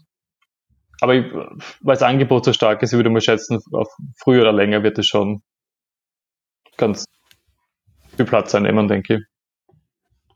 Ja, gerade wenn man eben wenig Geld ausgeben will und sich eben so eine Xbox Series S holt und dann einfach loslegt und gerade Indie-Games äh, kleinere Sachen spielt, aber halt auch die großen Sachen. Da ist ja einiges drinnen und, und auch sonst, auch in Richtung Streaming und so weiter, wird es halt alles noch dauern, aber es ist halt, glaube ich, gekommen, um sich äh, ja, Zentimeter für Zentimeter den Platz zu erobern. Das sieht man ja auch jetzt gerade im ganzen Causa mit, mit Cyberpunk 2077, wo dann plötzlich äh, Stadia aufzeigt und sagt, hey, wir haben eigentlich eine stabile Version und ich bin da. Ja, auf jeden Fall. Also momentan ist halt noch auch spannend, weil wir halt öfter so die Frage kriegen von Indies mit dem arbeiten, so hey, wenn ich jetzt auf Game Pass bin, Mhm. dann kauft ihr niemand mehr mein Spiel auf Steam, oder? Ja. Weil dann kann jetzt, aber das ist das ist überhaupt nicht der Fall. Also Ja. es gibt total viele Spiele, es hat ein Devolver-Spiel gegeben, wo man so ein Clarion oder so, da spielt man so einen Blob, so einen, einen Menschenfleischblob, der alle auf ist. Mhm. So richtiges Devolver-Spiel hat und das war, glaube ich, erster in die Switch-Charts, das war erster im Game Pass und erster auf Steam. Also das hat jetzt irgendwie nicht die Verkäufe von den anderen Plattformen mitgenommen, sondern Steam-Spieler spielen dann trotzdem noch gerne auf Steam. Ich habe sogar mal einen Artikel gelesen, dass äh, wenn es dann oft auch dort auf den anderen Plattformen die Verkäufe in die Höhe gehen, weil einfach die Werbung auch vom Game Pass oder vom ähm, äh, Xbox ähm, na, äh, Xbox Plus, äh, nein, äh, PlayStation Plus zum Beispiel so hoch ist, ja, dass, dass das dann eher Impact gibt für die PC-Version oder was auch immer. Ja, auf jeden Fall. Es ist ja der Wahnsinn. Also oft, wenn man halt so ein mittelgroßes Indie-Spiel, das nicht wirklich funktioniert oder nicht ganz gut verkauft, verkauft halt, keine Ahnung, 2000 Stück im ersten Monat und beim Ja. Game Pass hast du gleich ein paar hunderttausend, ein paar Millionen Downloads. Also von der Reichweite unvergleichlich. Natürlich. Das spricht sich halt dann eher rum und wenn man Glück hat, dann, ja, dann, dann pusht das Ganze, das System nochmal hoch natürlich. Auf jeden Fall. Und ich glaube, sowas wie Fall Guys oder Rocket League, wenn die nicht gerade bei PlayStation Plus dabei wären zum Beispiel, wären die, glaube ich, halt nicht so groß worden. Ja, na, Folge ist generell spannend, ob wir da in ein paar Monaten noch drüber reden. Also, ob sie es schaffen, dann doch noch den Content zu liefern. Sie schaffen es zumindest jetzt eine Staffel nach der anderen, aber es ist halt doch äh, höher gepusht worden, als es dann eigentlich, äh, oder der, der, der Fall war dann leider wieder ziemlich tief dann leider. Ja, wie du das siehst. Ah, würde ich ähnlich sehen. Also natürlich, also Luxusproblem wahrscheinlich, wenn die 90% ihrer Spieler verlieren. Ist das immer ja. noch eines der größten Indie-Spiele, die es gibt. Aber, aber ja, ist wahrscheinlich schon schwierig für die, dass sie mit dem Content einfach mithalten. Ja, das, das, ich, ich, ich finde ich finde das Spiel, ich spiele noch immer ähm, sehr faszinierend, wie das plötzlich da war und einfach jede Menge Spaß macht. Äh, aber natürlich dann auch nur der Anspruch da ist. Ich will mehr Level, mehr Leveln, ich brauche äh, Customization und, und dann Deals und so weiter. Und ich glaube, die waren halt, obwohl das eh sich fast abgezeichnet hat, waren sie halt komplett überfordert und haben dann eh Leute eingestellt, Leute eingestellt, Leute eingestellt, aber bis das anläuft, mal sehen, ob das dann reicht, nochmal ja. da neues, neues, neuen Sauerstoff ins Feuer zu, zu boosten. Aber ich fand es einfach total spannend, vor dem, wie es aufgebaut ist dass mhm. sie die Designer das oft so mit einem Mobile Game verglichen haben, also einfach hyper casual. Du gehst ins Hauptmenü, drückst X und du bist im ersten Spiel drin. Also du kannst ja gar nichts aussuchen, du kannst nur springen und laufen. Dass das echt so gut funktioniert hat, dass man wirklich was ganz Simples macht. Ja, da hatte ich aber so überlegt, also vom, vom, vom Ansatz ja. her und, und hat sich genau angeschaut, was, was funktioniert, dass wirklich jeder hineinkommt. Und ich habe es ja gesehen, es ist ja einfach, äh, du setzt dich auf die Couch und du, du reichst das Jorbit hin und her und, und jeder kann spielen, egal ob meine Tochter mit äh, neun Jahren oder ich, ja, äh, der eigentlich äh, solche Spiele gar nicht so, so sehr mag, ja. Aber das macht einfach Fun und du kommst weiter und, und hin und wieder kommst auch äh, fast ins Finale oder bist im Finale und denkst, hey, gar nicht schlecht. Beim nächsten Mal stirbst du dann wieder im ersten Level. Es ist halt, ist halt so. Ja, auf jeden Fall. Aber würde mich ja nicht wundern in der Hinsicht, wenn es einfach für Mobile bald einmal porten oder Free-to-Play gehen, dass sie vielleicht in die Richtung weiter expandieren. Ja, es gibt halt jede Menge Klone schon, habe ich gesehen, mobile. Also eigentlich mhm. das, eins, das gleiche Spiel heißt halt anders oder heißt eh fast gleich. Also gerade aus, aus China ist da einiges reingeschwappt in den diversen Stores. Aber ich glaube, da, da wird sicher auch noch was kommen. Also ja. das klingt, es schaut einfach voll danach aus und, und ich drücke dann da die Daumen, dass sie da die, die, die Energie nochmal aufbringen, das Ganze nochmal zu beleben. Ja, Thomas, vielen, vielen Dank. Hast du noch irgendwas? Ich will dich gar nicht abwürgen, aber ich glaube, sonst haben wir den, den Bogen gut gespannt, ne? Ja, ich hätte noch ein zweites kurzes Indie-Spiel, was fast untergegangen ist, aber das ist echt so Underground-Cool-Typ, aber das hat mir richtig gut gefallen. Das heißt Umurangi Generation. Okay. Und es ist einfach ein Fotografiespiel. Also es schaut so aus wie Pokémon Snap, aber man spielt in einem Zukunftsanime quasi. Also so ein bisschen Dystopie in der Zukunft. Also ein bisschen cool, so Jet Set Radio, Graffiti-mäßig und man muss da rumgehen und Fotos für bestimmte Dinge machen. Und es ist ein kleines Teamspiel, aber es hat mir echt richtig gut gefallen. Also jeder, der irgendwie sowas in Richtung Pokémon Snap spielen will, that's the one. Es auch, sieht grafisch auch sehr wild aus, also cool. Und gibt's auch für die Switch übrigens. Auch das. Cool. Wieder PC, Windows PC, ja. Switch. ja. 15, 15 Euro, ja, uh, und so wie du sagst, ein, ein, ein Pre-Apocalyptic Photography Game. Äh, kündigen sie selber an. und man kann anscheinend auch mit der Kamera, also wirklich so verschiedene Linsen und zoomen und keine Ahnung, irgendwie ja. Werte einstellen. Ich kenne mich mit Fotografie nicht aus. Man muss das nicht machen und man kann das machen. Ich genau, einfach normal auf den Knopf gedrückt und fertig. Es ist äh, Pokémon Snap auf Steroide. Genau. Und LSD. Nein, super. Also dann ist es, nein, nicht falsch verstehen, es sieht wirklich, wirklich interessant aus, ja, weil einfach das sind genau die Sachen, die, die einfach ja echt wild sind und spannend. Eben Windows PC, Switch. Ja. Also man kann, das hat Nintendo wirklich geschafft. Das ist eine Plattform, wo ich einfach, auch wenn nicht das neue Call of Duty da ist, ich krieg halt solche Sachen, die ich sonst nirgends krieg, exklusiv. Ja. Auf jeden Fall. Ja, also, also wenn ich, wenn es gerade auf, auf ungewöhnliche Spiele stehst, musst du eigentlich eine Switch haben, wenn du es auf der Konsole spielen willst. Und das haben sie geschafft. Sehr schön. Nein, sehr, sehr spannender Tipp. Vielen, vielen Dank.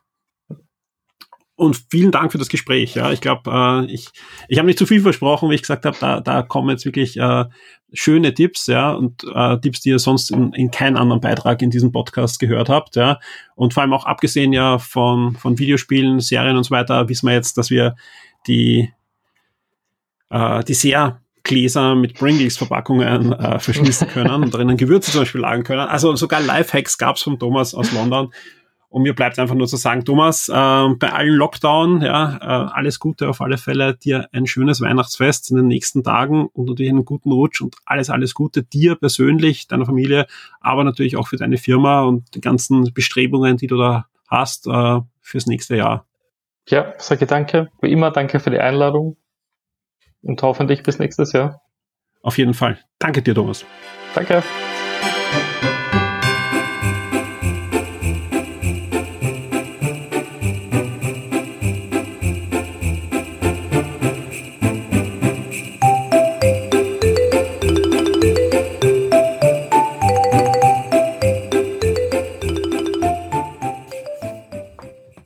Alle noch fit?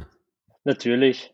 Dann würde ich sagen, wir steigen jetzt ein in die erste Pause. Ja, der erste Teil des großen Shock 2 Weihnachts- und Silvester Podcasts ist geschafft. Ja, alle Shock 2 Vips, keine Bange, ihr könnt einfach gleich weiterhören, denn am 23. Dezember erscheinen alle Folgen für unsere Shock 2 Vips. Alle anderen müssen ein bisschen warten. Wie lange warten müsst, einfach in den Shownotes nachschauen. Äh, auch in eurem Podcast Player sind die drinnen und da könnt ihr nachschauen, wann die zweite Folge dann erscheinen wird.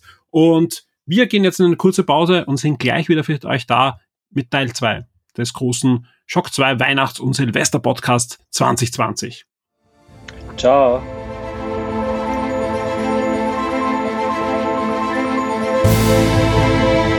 Diese Episode des Shock 2 Podcast wurde dir präsentiert von der Huawei Watch GT2 Pro. Noch nie war Sport so schön. Die elegante Smartwatch besticht mit robustem Saphirglas und bis zu zwei Wochen Akkulaufzeit.